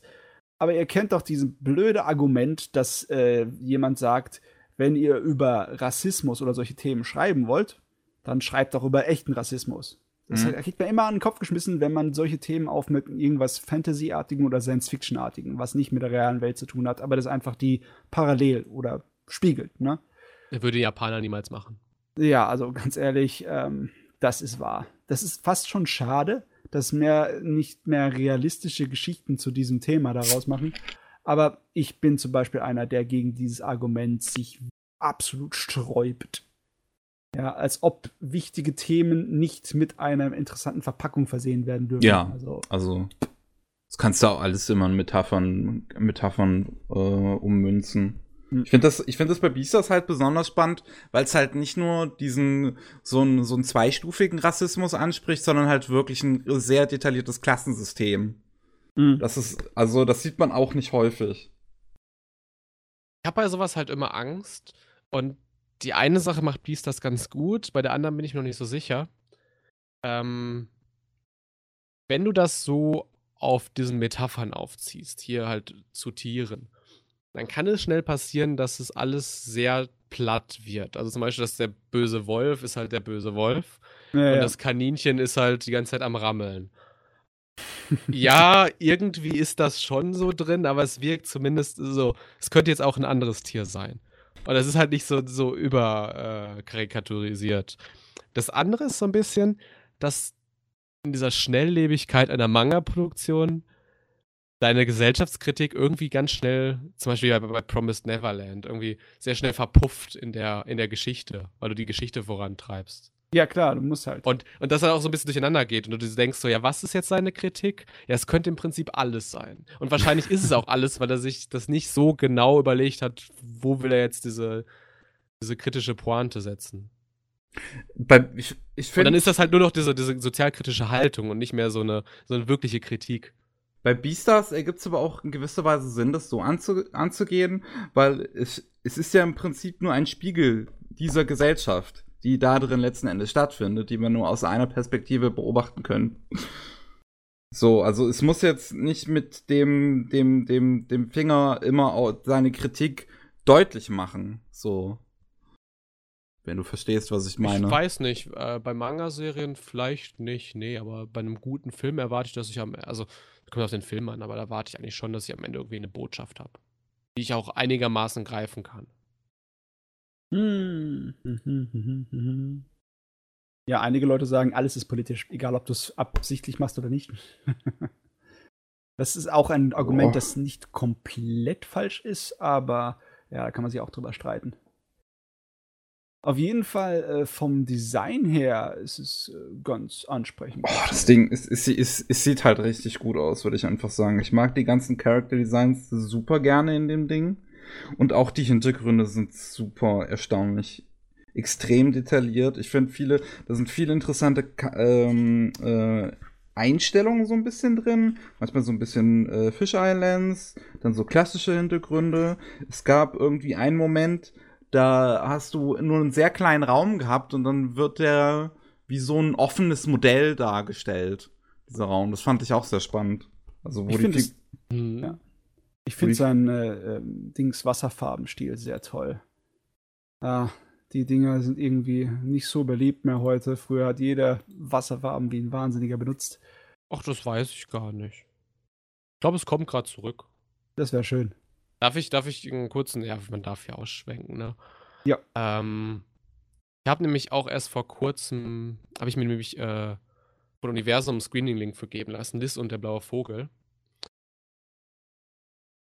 Der hat, hatte, sag ich ja auch, diese, diese ganze Rahmenhandlung um dieses, dieses quasi Märchen, ne, mit äh, quasi ähm, Liz, so wie ein Grimm-Märchen, die halt äh, den, den Vogel die Freiheit schenkt, obwohl es sie unglücklich macht und diesen blauen Vogel, der wegfliegt, um das Mädchen glücklich zu machen und die, seine Liebe zu beweisen und so. Das, mhm. ist, das ist so, so eine typische Grimm-Moral. Und diese ganze Rahmenhandlung, animatorisch, ist auch mit Wasserfarben und Disney-Prinzessinnen, so sagt ich ja schon mal. Das ist eine einzige Hommage quasi an die frühen 80er-Werke so von Studio Ghibli. Ja, von Ghibli und natürlich noch ganz viel älteres Disney, ne? Ja, und deswegen glaube ich, dieser Buntstift Wasserfarben-Look, gerade in Manga kommt er zurück. Also ich würde es auf jeden und Fall. Animator und wenn es äh, in Manga zurückkommt, hast du es in zwei, drei Jahren in Anime auch zurück. Weil ja. du dann überlegst, wie du diese Manga-Stile um, äh, irgendwie animatorisch umsetzen willst. Findest du nicht? Ähm, manchmal. Ich würde es natürlich mir hoffen. Ich liebe diese Art und Weise von Optik, aber ähm, ich habe so ein bisschen meine Zweifel, obwohl vielleicht meine Zweifel sind unbegründet. Äh, digitale Animes sind in meinem Kopf irgendwie so in einem kleines bisschen äh, in einem bestimmten Stil festgehangen, obwohl es genug, die da rausbrechen, aber Wasserfarben überzeugend mit digital zu machen, das möchte ich erst gesehen haben, bevor ich es glaube. Okay. Mir fallen keine Beispiele ein. Ja, meine Skepsis ist berechtigt. Aber ich lasse mich gerne eines Besseren belehren. Sehr gerne. Also, wenn die Serie dann irgendwann mal kommt, schauen wir mal. Obwohl äh, die ersten Bilder von der animierten Serie zu dem hier, die haben das natürlich jetzt nicht übernommen, leider. Ich finde, es äh, sieht trotzdem ganz okay aus, wie sie es gemacht haben. Sieht gut aus, ja. ja. ja. Also, die können das auch ganz gut mit dem CG diese, diese Key-Szene, wo äh, sich ähm, der größte böse Wolf halt das Zwergkaninchen krallt. Die ist sehr, sehr schön gemacht. Ist die in dem Trailer hier schon drin? Dieses, der Trailer ist nur diese Szene. Also zumindest der Trailer, den ich kenne. Also ich habe hier einen 2-Minuten-Trailer vor mir, wo halt okay, alles mögliche drin ist. Ich habe einen Sekunden-Trailer. das war der erste, der, als es äh, angekündigt worden ist. Mit dieser Szene. Naja, ja. gut, gut. Das war Beastars. Beastars. Also mir gefällt's, ich find's richtig gut. Bisher, also. Ich hab's vorhin förmlich verschlungen, als ich es gelesen habe, wie so ein, wie so ein Fleischfresser.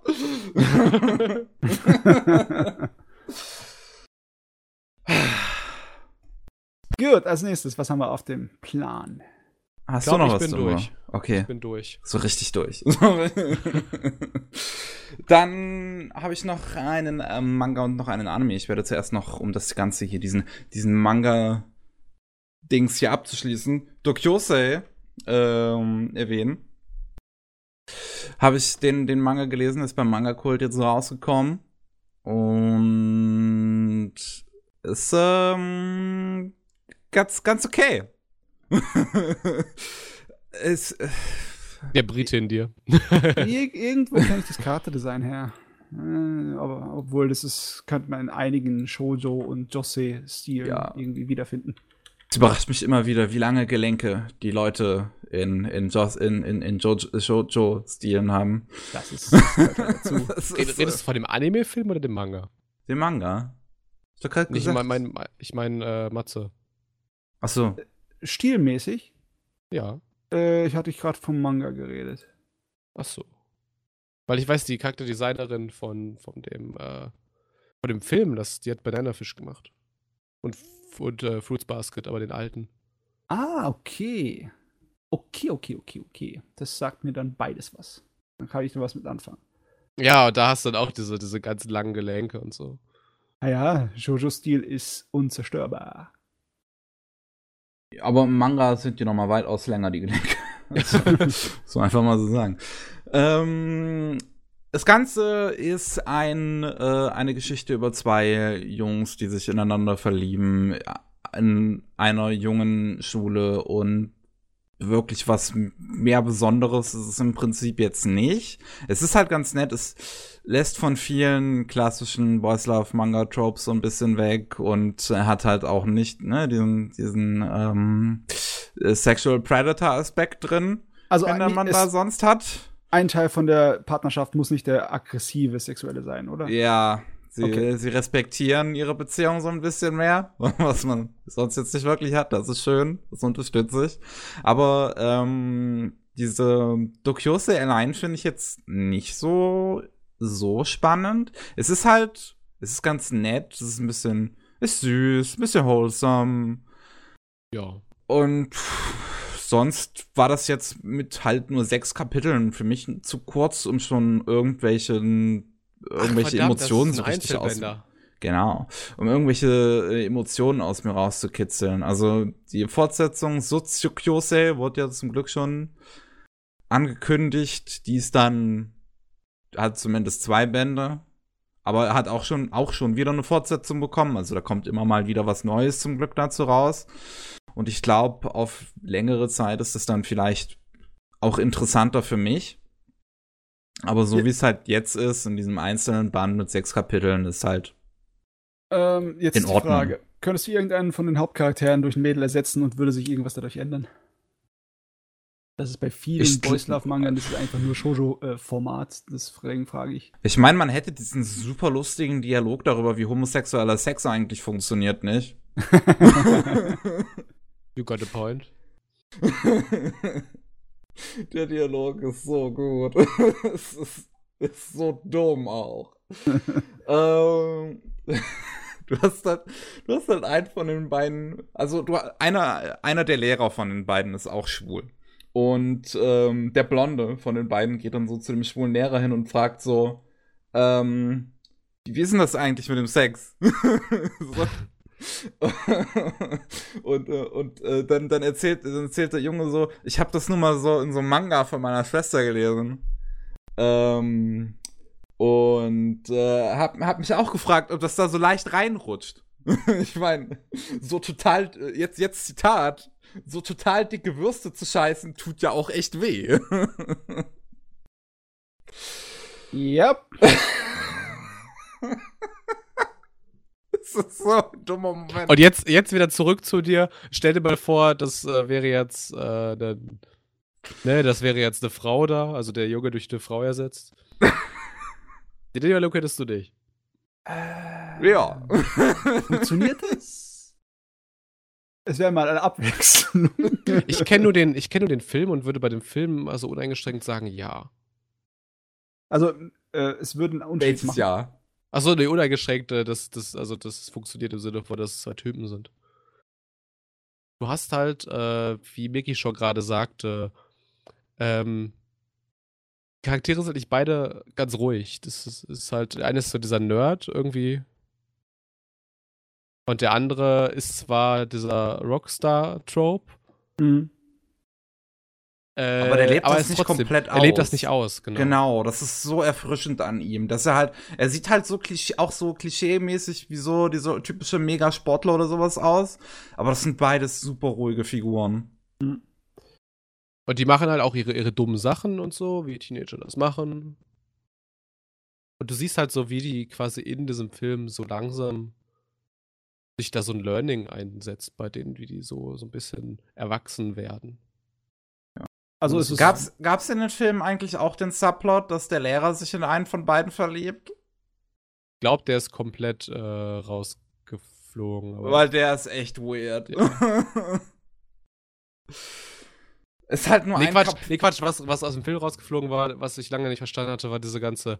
Äh, einer von den beiden hat doch auch einen Train, äh, Angst vor Zügen. Genau, also nicht unbedingt, ich glaube, es ist nicht unbedingt Angst vor Zügen, ich bin mir aber auch nicht genau sicher, was es jetzt letzten Endes ist. Er kippt halt immer wieder auf den Zug um.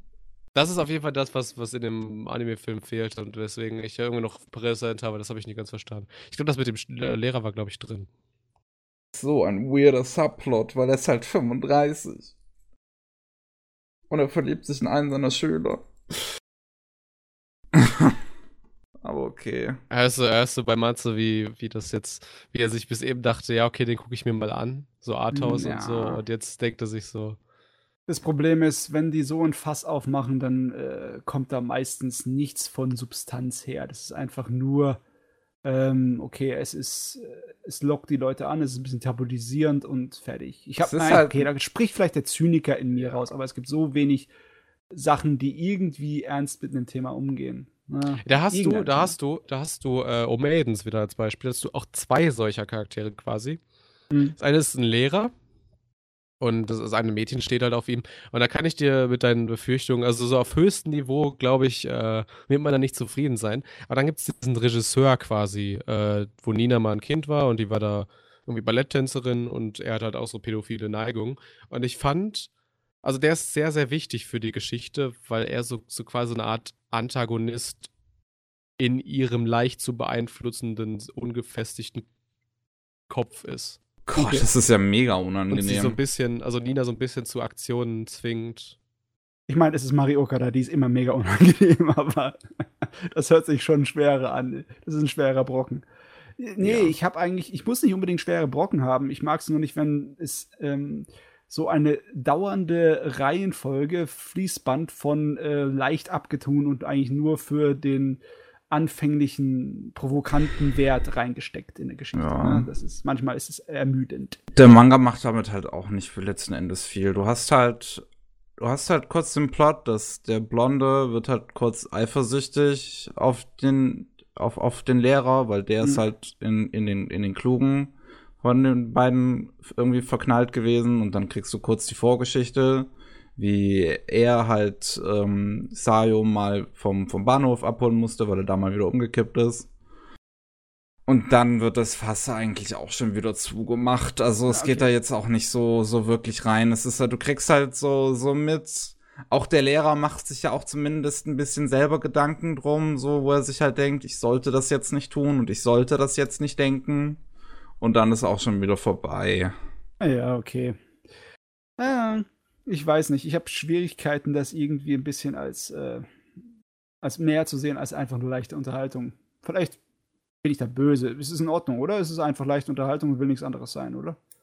Ja, der jetzt schon. Also es ist jetzt auch nicht irg irgendwas kritisch oder so. Auch jetzt dieses, dieses Ding, dass halt beide jung sind in einer jungen Schule und das alles wird jetzt auch nicht wirklich, wirklich was gemacht.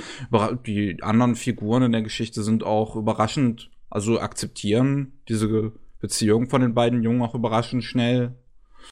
Also es ist jetzt nicht so, dass da auch irgendwie irgendein Drama aus dieser Tatsache heraus, dass beide schwul sind, gemacht wird. Ja, okay. Also wer die Krise kriegen will, der guckt die Maidens und wer lockere Unterhaltung will, kann sich das da reinziehen. Ja. Passt. Bin mal, ich bin halt gespannt, wo die Fortsetzungen vielleicht damit noch hingehen und ob ich das dann noch ein bisschen eher abholen kann. Ich sehe halt jetzt den großen Mehrwert an dem ersten Band jetzt nicht unbedingt, der halt von vielen auch schon direkt als Meisterwerk angesehen wird, wo ich halt okay denke, ja, ist halt nett gewesen. Okay. Ich, mein. ich mach gleich mal Werbung. Äh, ja, recht Werbung. ähnliches Manga-Format. Äh, Kase-san and Morning Glories heißt dann hinterher auch die OFA, die auch bei uns äh, bei den Anime im Lights laufen wird. Und das ja. wird genauso untergehen wie, wie Dingens, wie Dokusay. Deswegen muss man einfach diese Werbung machen. Ja. Mache ich ja auch immer wieder. Ich habe es ja extra beim Super iPad Wolf Pen, hatte ich es ja am Ende ja. zum Beispiel auch gesagt. Es ist, ich freue mich so sehr, dass das in den Kinos kommt. So ist halt eine auch, süße ähm, Serie. Auch so, so einzelne Manga, die, die immer so Abschnitte jetzt erklären und wo wahrscheinlich immer die Mangaka selber irgendwie überrascht sind, beziehungsweise deren Verlage dahinter, dass irgendwie noch ein Band rauskommen darf und noch einer, weil die Zahlen stimmen. Ajo. Aber das ist halt äh, Kazi-san and äh, Morning Glories ist halt mit zwei Mädels. Ist, ich weiß nicht eigentlich, also erste Reaktion, die einem im Kopf reinkommt, ist, ja, mit zwei Mädels, das hat definitiv bessere Chancen, erfolgreich zu werden. Aber das ist in der Anime- und Manga-Welt nicht unbedingt gesagt, nicht wahr? Es ist nicht ja so, dass äh, Boys Love sich nicht verkauft. Das verkauft sich. Naja, okay, es gibt auch Probleme, aber naja, es verkauft sich auch zumindest. Ja, aber ich glaube, dass, sag ich mal, wenn du Boys Love halt vernünftig machst, dann bist du sehr schnell so bei, bei Masaki Uasa irgendwie so, so Möglich? gestalterisch. Möglich? Ja. Dann, dann musst du irgendwie, so irgendwie einen Kniff haben. Dann kannst du das nicht so mit irgendwie heißen Boys machen, weil dann guckt sich das halt, dann hält, dann nimmt das keiner für voll. Und bei diesen Yuri-Sachen, ja, da reichen auch noch so, da, da reicht so, so ein paar Moe-Charakterdesigns, damit ziehst du dann halt auch noch eine größere Masse. Das ist auch schon wahr, ne? Haben wir so irgendwie so Yuri, so Azi-Fazi-Yuri-Zeugs? Was, was irgendwie Hazi Juri zeugs Was irgendwie total anspruchsvoll ist und halt irgendwie auch animatorisch. Äh, Sweet Blue Flowers ist von derselben Autorin wie äh, Wandering Sun äh, und nimmt dieses Thema, dieses Lesben-Thema sehr ernst. Man merkt es auch direkt am Opening. Das ist von von Ikuhara storyboardet und ähm, ist alles eine, ist eine sehr ruhige und melancholische Serie. Der, der, der Ikuhala, der, äh, der Utena gemacht Sanmai. hat. Und Sarah Sanmai. Penguin Drum. Ja. Mhm. Selbst Sarah Sanmai, eine Anime, wo es eine Szene gibt, wo zwei Jungs sich nackt gegenüberstehen und sich gegenseitig die Liebe gestehen, ist so eine Anime, wo die Leute ernsthaft diskutieren wollen, dass die beiden nicht schwul sind. so. Romance. Sie stehen sich fucking nackt gegenüber und sagen, ich liebe dich. Aber okay. Na gut, also ich kann das dann allerdings mir hinzufügen. Ich habe zwar irgendein, ich habe einen Manga äh, Schrägstrich Anime im Kopf, aber mir fällt der Titel nicht ein. Äh, was was ja. lesbische Romanze angeht, der anspruchsvoll ist? Ja, nicht anspruchsvoll, aber zumindest nicht äh, so locker leicht. Hm. Aber mich jetzt tatsächlich mal interessieren. Mir fällt da leider nicht ein. Das ist über ein Mädel, das äh, Hauptcharaktermädel ist ein bisschen stiller und sportlicher und größer, kurze Haare und steht auf ein ganz süßes kleines Mädel bei sich und es wird nichts draus. Es ist eher so eine traurige Geschichte. Oh. Aber nicht, nicht total bös traurig, sondern so eher so ein bisschen bitter süß. Hä? Nee, warte mal, das ist da, also das erinnert mich jetzt stark an Whispered Words. Kann das, sein, dass es gewesen war. Ja, großes Mädel mit Brille und so, ja, das ist es. Äh, ja, ja. Aber das, das war jetzt nicht, das war jetzt halt, das waren seine ersten zwei Episoden ist das super melancholisch und danach wird's halt eine ne, ähm, Romance-Comedy. Ja, okay. Ähm, ähm, kann mich nicht genau erinnern. Aber es war beides mal nicht so flach im Manga und im Anime, so wie ich das in Erinnerung habe. Egal, egal. Nicht so wild. Wow. Nicht so richtig. Okay, ich habe noch einen Anime. Und der hat mich ganz, ganz toll überrascht. Zwar Kemorikusa. Das kam Anfang dieses Jahres. Das ist von dem gleichen Team, die auch die erste Staffel von Kemono Friends gemacht haben. Äh, also von Studio Yao Yorosu. Und Regisseur. Hey, stopp, stopp, stopp. Yao Yorosu. Ja. Das ist ein japanisches Wort, da kannst du die Zunge zerbrechen. es ist ein schlimmes Wort, auf jeden Fall. ähm, und dem Regisseur Tatsuki. Und äh, ist. Ja, ich glaube, ist, also es ist etwas, was man, glaube ich, nicht ganz erwarten würde, was er nach Kemono Friends macht. So. Weil Kemono Friends, so wholesome, total lieb. Und das ist halt, ist halt super schlecht animiert, weil das sind irgendwie zwölf Leute oder so in dem Studio. Aber ähm, das, das rettet sich halt total durch sein Writing. Und bei Kim Morikusa ist es von, von der technischen Ebene ist es im Prinzip das gleiche. Es sieht halt auch, es, es sind halt immer noch nur so eine Handvoll Leute, die das komplett im Alleingang machen und sieht halt dementsprechend scheiße aus, aber hat total interessante, äh, interessante, interessante Charaktere und eine total interessante Story. Aber das ist super melancholisch. Okay. Ähm, es geht um, um eine sehr, also um eine postapokalyptische Welt, in der es nur noch eine Handvoll Figuren, äh, in der es nur noch eine Handvoll Menschen leben. Und, und die haben alle rote Haare. Die haben, ja, ich habe Die ganzen Mädels, die haben alle rote Haare, ja, aber das hat auch einen hat das, Grund. Das ist Storygrund? Das hat einen Storygrund, ja. Ach verdammt, ich dachte, das wäre einfach nur halt quasi so nee. Corporate Identity das hat aber das wäre cool. Also weil auf den Visuals passt das mega gut. Es sieht gut aus, ja, aber das hat alles so einen gewissen Grund. In Farben spielen diese Serie auch eine gewisse Rolle. Ähm, und ja, dann hast du halt diese, diese Handvoll Mädels, das sind ja, am Anfang, dem man da begegnet, sind es sechs Stück, beziehungsweise eigentlich, es waren sieben, aber in den ersten paar Minuten stirbt direkt eine. Das ist direkt Stimmung, die die Serie will. Und ähm, in dieser Welt gibt's halt äh, so Käfer, die da überall rumlaufen. Große Roboterkäfer, die alles zerstören, was an ihrem Weg ist. Und die Mädels versuchen halt, um ihr Überleben zu kämpfen. Und die haben zu, für, zu ihrer Hilfe sogenannte Kemorikusa. Das sind äh, Blätter, die verschiedene Fähigkeiten haben. Ich habe gerade gegoogelt, was das bedeutet, weil dieses japanische Wort, weil tatsächlich das Opening von Nano mega unterschätzte, also Frau, weil die hat, die hat so eine, die kann mega gut äh, äh Englisch, weil sie in Amerika aufgewachsen ist. Mhm. Und die hat so eine, so eine mega tiefe Altstimme und die ist sehr, sehr kräftig. Und das Opening ist, also ist grandios cool gesungen. Also dafür, das dass ist cool. Es, also es ja. instrumental ist es eigentlich gar nicht so herausragend, aber ihre Stimme rettet das. Äh, ich habe gerade gegoogelt, Kemorikusa bedeutet Zigarette oder halt Tobacco. Das hat tatsächlich ja, auch noch einen Grund. Wörtlich übersetzt Rauchkraut. also Wort für Wort. Aber wie, im Endeffekt ja. Ja, also es ist spannend, das wusste ich vorher gar nicht, was es bedeutet, aber es äh, ergibt total Sinn, warum das so heißt, jetzt wo ich drüber nachdenke. Ähm, und äh, diese Blätter die kommen halt in unterschiedlichen Farben und die haben unterschiedliche Fähigkeiten. Und alle unsere rotarigen Protagonisten haben halt rote Kimorikusa, ähm, die quasi ihre Lebenskraft sind. Und die ganzen äh, Käfer sind auch gesteuert von roten Kimorikusa. Und die können mit grünen Kimorikusa kaputt gemacht werden. ähm, die dann halt, also die, die Mädels laden die irgendwie in sich auf und nutzen die dann als Kampfkraft, diese Kimurikusa, um die, um die roten Roboterkäfer kaputt zu machen. Und dann landet halt ganz plötzlich ein Junge namens Wakaba in, in dieser Welt. Der, ist, der wirkt auf den ersten Moment wie der totale Insert-Character. Als wäre es gerade ein neuer Isekai. So. Wegen dem Namen, also. Ja, wie die Namen. Junge Blätter. Also. Das junge Blatt, ne? Wow! das ergibt auch Sinn. Ähm. ist nicht so subtil im Japanischen.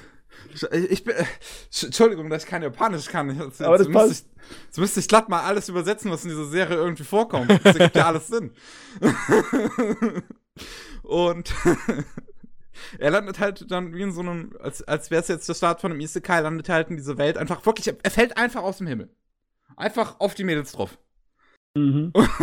Und die sind halt alle so, oh mein Gott, wer bist du? Du siehst total anders aus als wir. Du blutest rot. Da hast du halt die erste Frage, hä, wie blutet ihr denn dann? Weil die, äh, und das, das, das siehst du dann auch nie letzten Endes. Also, äh, und, und ähm, merkst halt dann, obwohl die beide quasi wie Menschen aussehen, sind sie doch noch in gewisser Weise verschieden, weil er kann zum Beispiel auch nicht durch die grünen Kimodikusa kaputt gemacht werden. Die heilen ihn. Und letzten Endes sorgt er, also sie, sie, sie sehen Wakaba am Anfang immer so ein bisschen als Bedrohung, weil sie ihn halt nicht verstehen, weil er halt völlig fremd in ihrer, in ihrer sehr, sehr einsamen Welt ist. Mhm. Und letzten Endes sorgt er aber dafür, dass äh, unsere Hauptfigurengruppe auf Reisen geht, über diese gesamten Inselgruppen, weil er dazu in der Lage ist, hinter das Geheim, also die Kemorikusa zu verstehen. Er ist dazu in der Lage, die besser zu benutzen wie die anderen. Er kann halt, er, die Beatles können halt nur das grüne Kemorikusa benutzen, er kann alle benutzen. Und dann gehen sie halt los, um das Geheimnis hinter dieser Welt herauszufinden. Und das Also, du verkauft hast du es mir schon. also hört sich super an. Es ist, ist eine sehr erstaunliche Serie. Gerade es, es setzt von Anfang an so eine super melancholische Stimmung. Alles ist irgendwie verlassen und einsam und alles ist grau und ähm, und so. Ach genau, das ist auch eine total geile Szene, wo der Junge dann zum ersten Mal ein blaues Kimorikusa findet und alle Mädels sind so total, was ist das? Diese Farbe habe ich noch nie gesehen. Und das ist halt auch so ein Moment, wo, wo man sich halt auch denkt, wie, wie, wie können die noch nie blau gesehen haben? Wie ist diese, also was sind das überhaupt für Mädels? Wie ist diese ganze Welt überhaupt entstanden? Und du hast so ein geiles Mysterium, was sich durch diese gesamte Serie zieht. Wo du dir am Ende so ein, so ein, so ein Moment, so ein wirklich so ein What the fuck Moment hast. Der nicht ganz so krass ist wie bei Gridman, weil da sind es halt einfach nur so ein paar Sekunden, wo es der letzte Plot-Twist ist und wo du dir einfach nur denkst, nee. bei Kemurikusa sind es halt die letzten zwei Episoden, die diesen ganzen Plot endlich Sinn ergeben. Aber das ist, es ist so gut gemacht. Oh, schön, schön, schön, schön. Schöne Wendungen sind immer schön. Pass auf, äh, Hot Take. Äh, Yao Yorozu. Ist das irgendwie das japanische Rooster Teeth? Nein, nein, nein. Ich, Weil- weil äh, irgendwie, wenn Yao ich mit- Yorozu ist, äh, bedeutet ungefähr so viel wie. Ähm, Nein, nicht was das Wort bedeutet. ja. Ke- Dem, äh, so, kennst du Rooster Teeth? Sollte dir eigentlich was sagen? Ja, ja, sag, sag mir was, ja. ich glaube, einen anderen Vergleich wollte Dimbula da gerade erzeugen, glaube ich. Nee, Ach weil wenn so, du diese, Ruby-Sachen anguckst und so, dann diese 3D, das, das wirkt so genauso, diese 3D-Kunst wirkt genauso wie die bei denen, weil Ah. es beides halt sehr wenig Leute sind, die da an der Ich- Serie arbeiten. Ich würde behaupten, dass das anders ist, weil Rooster Ja, Teeth kommt aus dem Machinima-Bereich. Das so. ist dann äh, Dings Computerspiel äh, Grafiken benutzt hat, um Filme nachzustellen. Einfach so äh, im Handarbeit äh, von Fans. Ne? Hat sich natürlich dann abgespalten und dann einfach in 3D-Animationsdingern seine Sachen gemacht. Später. Mittlerweile sind die ja auch ein ziemlich großes Studio, was sie da haben. Ja. Aber die, Kann man die sich von Ursprünge 10 sind Millionen Abonnenten halt Ja. leisten und äh, Also ich bin mir sicher. mittlerweile eine Firma von Warner ist. Ja, leider Gottes. ähm, ich bin mir ziemlich sicher, dass die Ursprünge unterschiedlich sind bei den beiden. Äh, aber da, äh, ob man sie so ein bisschen so als die Indie-Bereiche so ansehen sollte, was Computeranimation angeht, hm, vielleicht. Ja. Ist halt spannend, dass du, du hast halt da vielleicht ein, zwei Dutzend Leute, die diesen gesamten, die zumindest die, das Visuelle von diesem Anime gemacht haben. Äh, beziehungsweise die 3D-Modelle und, und deren Animationen, die Hintergründe sind super, super schön in dieser Serie übrigens. Die sind richtig gut gezeichnet. Okay. Also ich ähm, bin froh, dass so Indie-Zeugs oder Sachen, die einfach, wo man merkt, oh ja, die konnten nicht mehr, äh, das ist auch nicht mit mehr Professionalität, aber die äh, haben halt haben es drauf. Wenn die ein Riesenteam hätte, wäre das ein Riesenwahnsinn gewesen. Ja. Ähnlich wie bei dem Mangaka One, der, dem seine Zeichen und Webmangas von One Punch Man und allem, die sehen auf den ersten Blick nach nichts aus, aber der hat's halt drauf, der Mann, inhaltlich es ist halt, äh, ich, diese, diese Geschichte um, um das Studio und Tatsuki ist halt irgendwie so eine coole äh, und, und uplifting Heldengeschichte so ein bisschen, weil Kimono Friends, ein Anime, das auf einem Spiel basieren wurde, sollte, das kurz vor Release des Anime gecancelt wurde.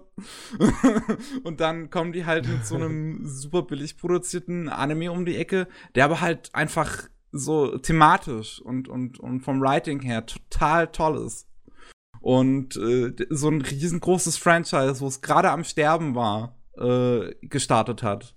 So.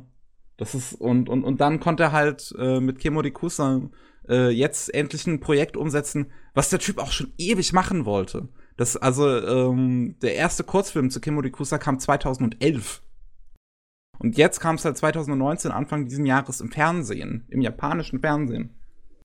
Oh, ähm, vorhin habe ich gesagt, dass die wahrscheinlich nicht aus derselben Ecke kommen. Ich glaube, das muss ich revidieren. ich glaube, das muss ich revidieren, denn ihre erste Animation, die sie gemacht haben, haben sie mit äh, der Miku Miku Dance Animationssoftware gemacht. Also okay. im Endeffekt ja, die haben auch mit kommen auch, man könnte sagen, sie kommen aus dem Maschinenbaubereich. Meine Fresse.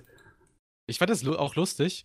Also entwickelt so ein unterbewusstes, also man kann das nicht immer so veräußern, warum man das jetzt gerade darauf kommt, aber man entwickelt so ein unterbewusstes Gespür.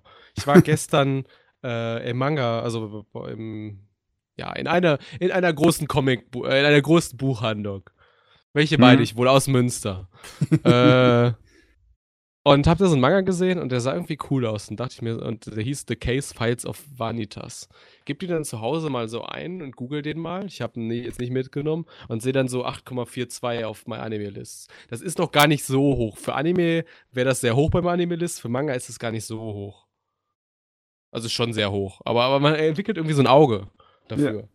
Und ohne Witz, unsere, unsere ja, Thalia-Buchhandlung, äh, jetzt, wo ich gerade bin, ich bin gerade nicht in Düsseldorf, äh, ist ziemlich unsortiert. Der, okay. Also mir hat das, das Herz ist mir zerbrochen. oh, das arme Herz, ne? Ja, ich muss wieder in die Großstädte, da gibt's vernünftig sortierte Manga-Regale. so, ich wollte es aber auch gar nicht jetzt gerade äh, die Diskussion um den Anime kaputt machen. Nee, nee, nee, Total nee. alles Warte, kaputt gemacht. Ich glaube, der äh, Mickey hat genug verraten. Ich ja, ich sollte nicht, auf jeden Fall nicht spoilern, weil das ist halt schon gut, was da am Ende rauskommt. Ähm, es ist halt eine schöne, so eine schöne Reisegeschichte auch, die jetzt nicht unbedingt episodisch ist. Du hast halt die Figuren, die, die bewegen sich halt, die sind immer auf Bewegung, ne, weil sie irgendwo hin, weil sie einfach irgendwo hin wollen. Sie haben jetzt kein festes Ziel, bis dann halt irgendwann eins kommt, in ihrer, auf ihrer Reise auftritt, so. Und äh, bis dahin hast du halt so. Die Figuren sind alle sehr quatschig auf gewisse Weise. Sie sind sehr witzig. Aber man merkt, wie verloren und hoffnungslos sie gleichzeitig sind. Und das äh, es ist es ist so eine deprimierende Serie teilweise. Also was ist ist es das Gute deprimierend, also das angenehm melancholische oder ist das oh mein Gott, ich werde erdrückt Nein, durch die Stimmung ist, ist überhaupt ist überhaupt kein Hammerschlag Ding. Das ist immer noch gerade so so schön, dass es auch was ein bisschen was positives hat ne, mit diesen eher sehr quatschigen Hauptfiguren. Okay. Und auch ist es jetzt nicht so, dass einen diese Stimmung total erschlägt. Die nimmt einen halt auch die nimmt halt einen so ein bisschen mit, So, man muss auch sagen, auch der Soundtrack in dieser Serie trägt richtig gut dazu beide. Ist sehr, erinnert mich so ein bisschen an so, ähm, ähm, wie, wie heißt das nochmal? An so ein bisschen mystische RPG-Soundtracks aus den 90ern, so auf dem PC, PC, PC, PC Engine, so okay. ein bisschen. So, an sowas erinnert mich das. Das wirkt alles total mystisch und atmosphärisch. Es erinnert ähm, stark an den Soundtrack auch zu Girls Last Tour allgemein. Es erinnert mich der Anime stark an Girls Last Tour, ne? Dieses gleiche, diese Reise durch ja. äh, eine postapokalyptische Welt.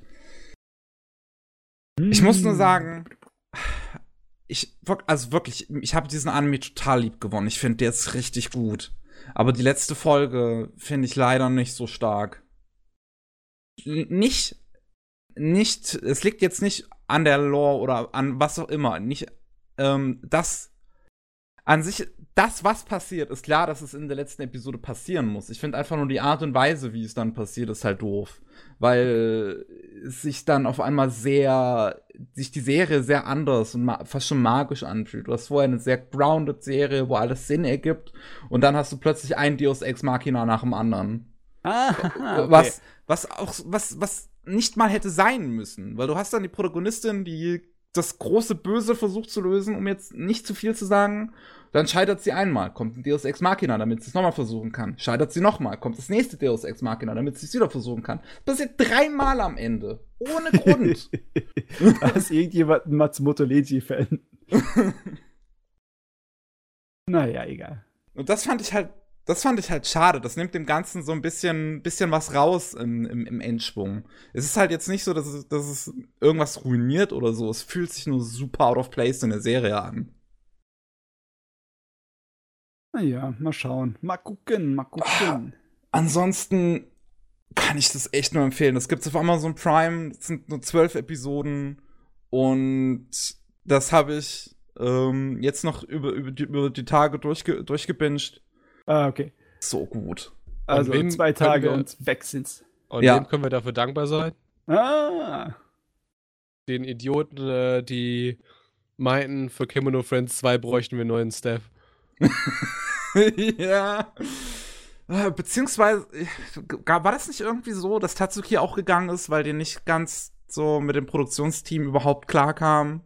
Also mit dem Production Committee? War da nicht auch irgendwie was? Ich weiß, er war auf jeden Fall sehr salty. Ja. Kann ich mir vorstellen.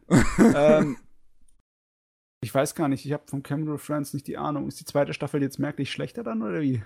Also die, ich, ich habe es jetzt nicht gesehen, aber die Reviews sind deutlich schlechter. Also ja, aber das ist die Reviews von Borderlands 3 sind auch kacke, weil es bei Epic äh, Store exklusiv rausgekommen ist. Ja, also ich meine, ich, ich, ich, würde jetzt sagen, der Metacritic-Score wahrscheinlich eher nicht. Dann. Also es kommt immer darauf an, wie man es jetzt betrachtet. Ich glaube, also ich weiß nicht, ob das so viele Leute dann letzten Endes mitkriegen, was da passiert ist. So, wenn das jetzt, also es ist auch schon ein Titel, der sehr in den Mainstream geraten ist, Kimono Friends. Ich weiß nicht, wie viele sich dann letzten Endes dafür interessieren, was im Hintergrund passiert ist. Ah. Es steht zumindest auf Wikipedia, die, äh, die, was da passiert ist. Ja.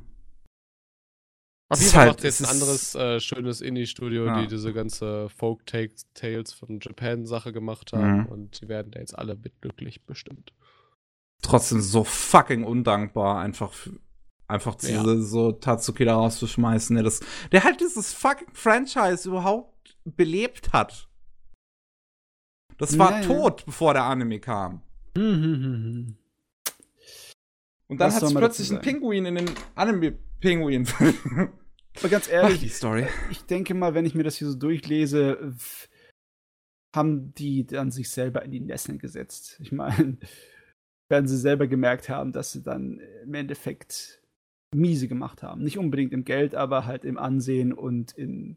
Das ist auch wichtig, ne? dass du bei deinem Publikum, bei deinen Verbrauchern irgendwie einen guten Ruf ge äh, genießt. Ich meine, einige Leute scheinen das in Scheißdreck zu interessieren, aber ich bin der Meinung, es ist wichtig.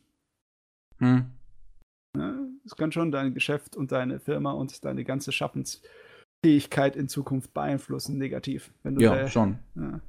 Obwohl, ja, okay, das sage ich, aber dann kommt immer noch dieselben Giganten daher wie Electronic Arts und stampfen durch ihre Fettnäpfchen in und sie sind immer noch da. Das ist halt, glaube ich, nochmal, also da ist, glaube ich, nochmal so in gewisser Weise der Unterschied, dass der Mainstream-Markt da nochmal wesentlich größer ist in Videospielen, als jetzt der Unterschied zwischen Leute, die sich, die einfach nur so Anime gucken und sich damit null beschäftigen und Leute, die sich dann zumindest ein bisschen mit den Hintergründen beschäftigen. Mm, ja, möglich. Ich glaube, du, hast da, du hast da so eine, so eine, so eine, quasi eine Wand. Also ich sag mal, einen also normalerweise willst du als Firma jemanden haben, der dir keine Shitstorms verursacht. Ja, schon. Also da nimmst du zum Beispiel einen Nino Kerl.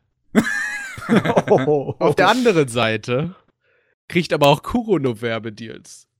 Mhm. Und ich Und weiß fucking, nicht, ob, fucking Fien ja. In, ich weiß nicht, wie man seinen Nachnamen ausspricht. Es tut mir leid. Ich möchte damit nicht rassistisch sein. Ich weiß einfach nicht, wie man es ausspricht.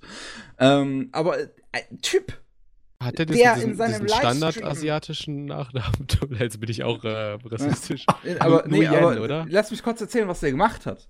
Weil der hat ja in seinem, der hat einen Livestream gemacht, wo er für seine minderjährige Zuschauerschaft illegal Hentai gestreamt hat. Und der wird, ist ja jetzt irgendwie dieses Jahr das große, also neben Nino, das große Anime-Tier auf der Mac zum Beispiel in Erfurt. Äh. Wir können uns diese, diese Ausrutscher nicht erlauben. Und deswegen gehen wir schnell weiter zum nächsten Thema. Wir wollen uns diese Ausrutscher auch nicht erlauben. Wir wollen doch Doch, eigentlich schon. Sein, oder? Was, was willst du? willst Hentai streamen. Also, ich distanziere mich hier von dem Buller. also, ganz ehrlich, äh, ich wäre zum Beispiel auch voll dafür, dass wir mal einen äh, Podcast machen über Hentai-Anime. Aber Tatsächlich, äh, die Kollegen von Nana One haben als hundertsten Retro-Stream, die haben so eine Retro-Stream-Reihe, wo sie sich alte Anime angucken. Mhm. Und die sind mittlerweile, ich weiß nicht, bei welchem Jahr die mittlerweile sind. Ich guck mal kurz nach. Auf jeden Fall haben die zu der hundertsten, haben die irgendwie äh, die besten Hinterserien aus den 80ern, 90ern oder sowas. Okay, das ist natürlich. Sind gerade beim Jahr 86. Oh, oh Gott, zu der Zeit gab es noch nicht so viel. Das einzige Gescheite zu der Zeit ist Cream Lemon, der Rest ist für den Arsch. Aber egal. Äh, äh, ich würde auf jeden Fall dann, wenn man sowas redet, gerne Empfehlungen aussprechen, aber Gottverdammt nicht einfach so den Leuten, hey, hey, hey, auf meinem Livestream könnt ihr das gucken, auch wenn ihr es nicht dürft. plem, plem oder was?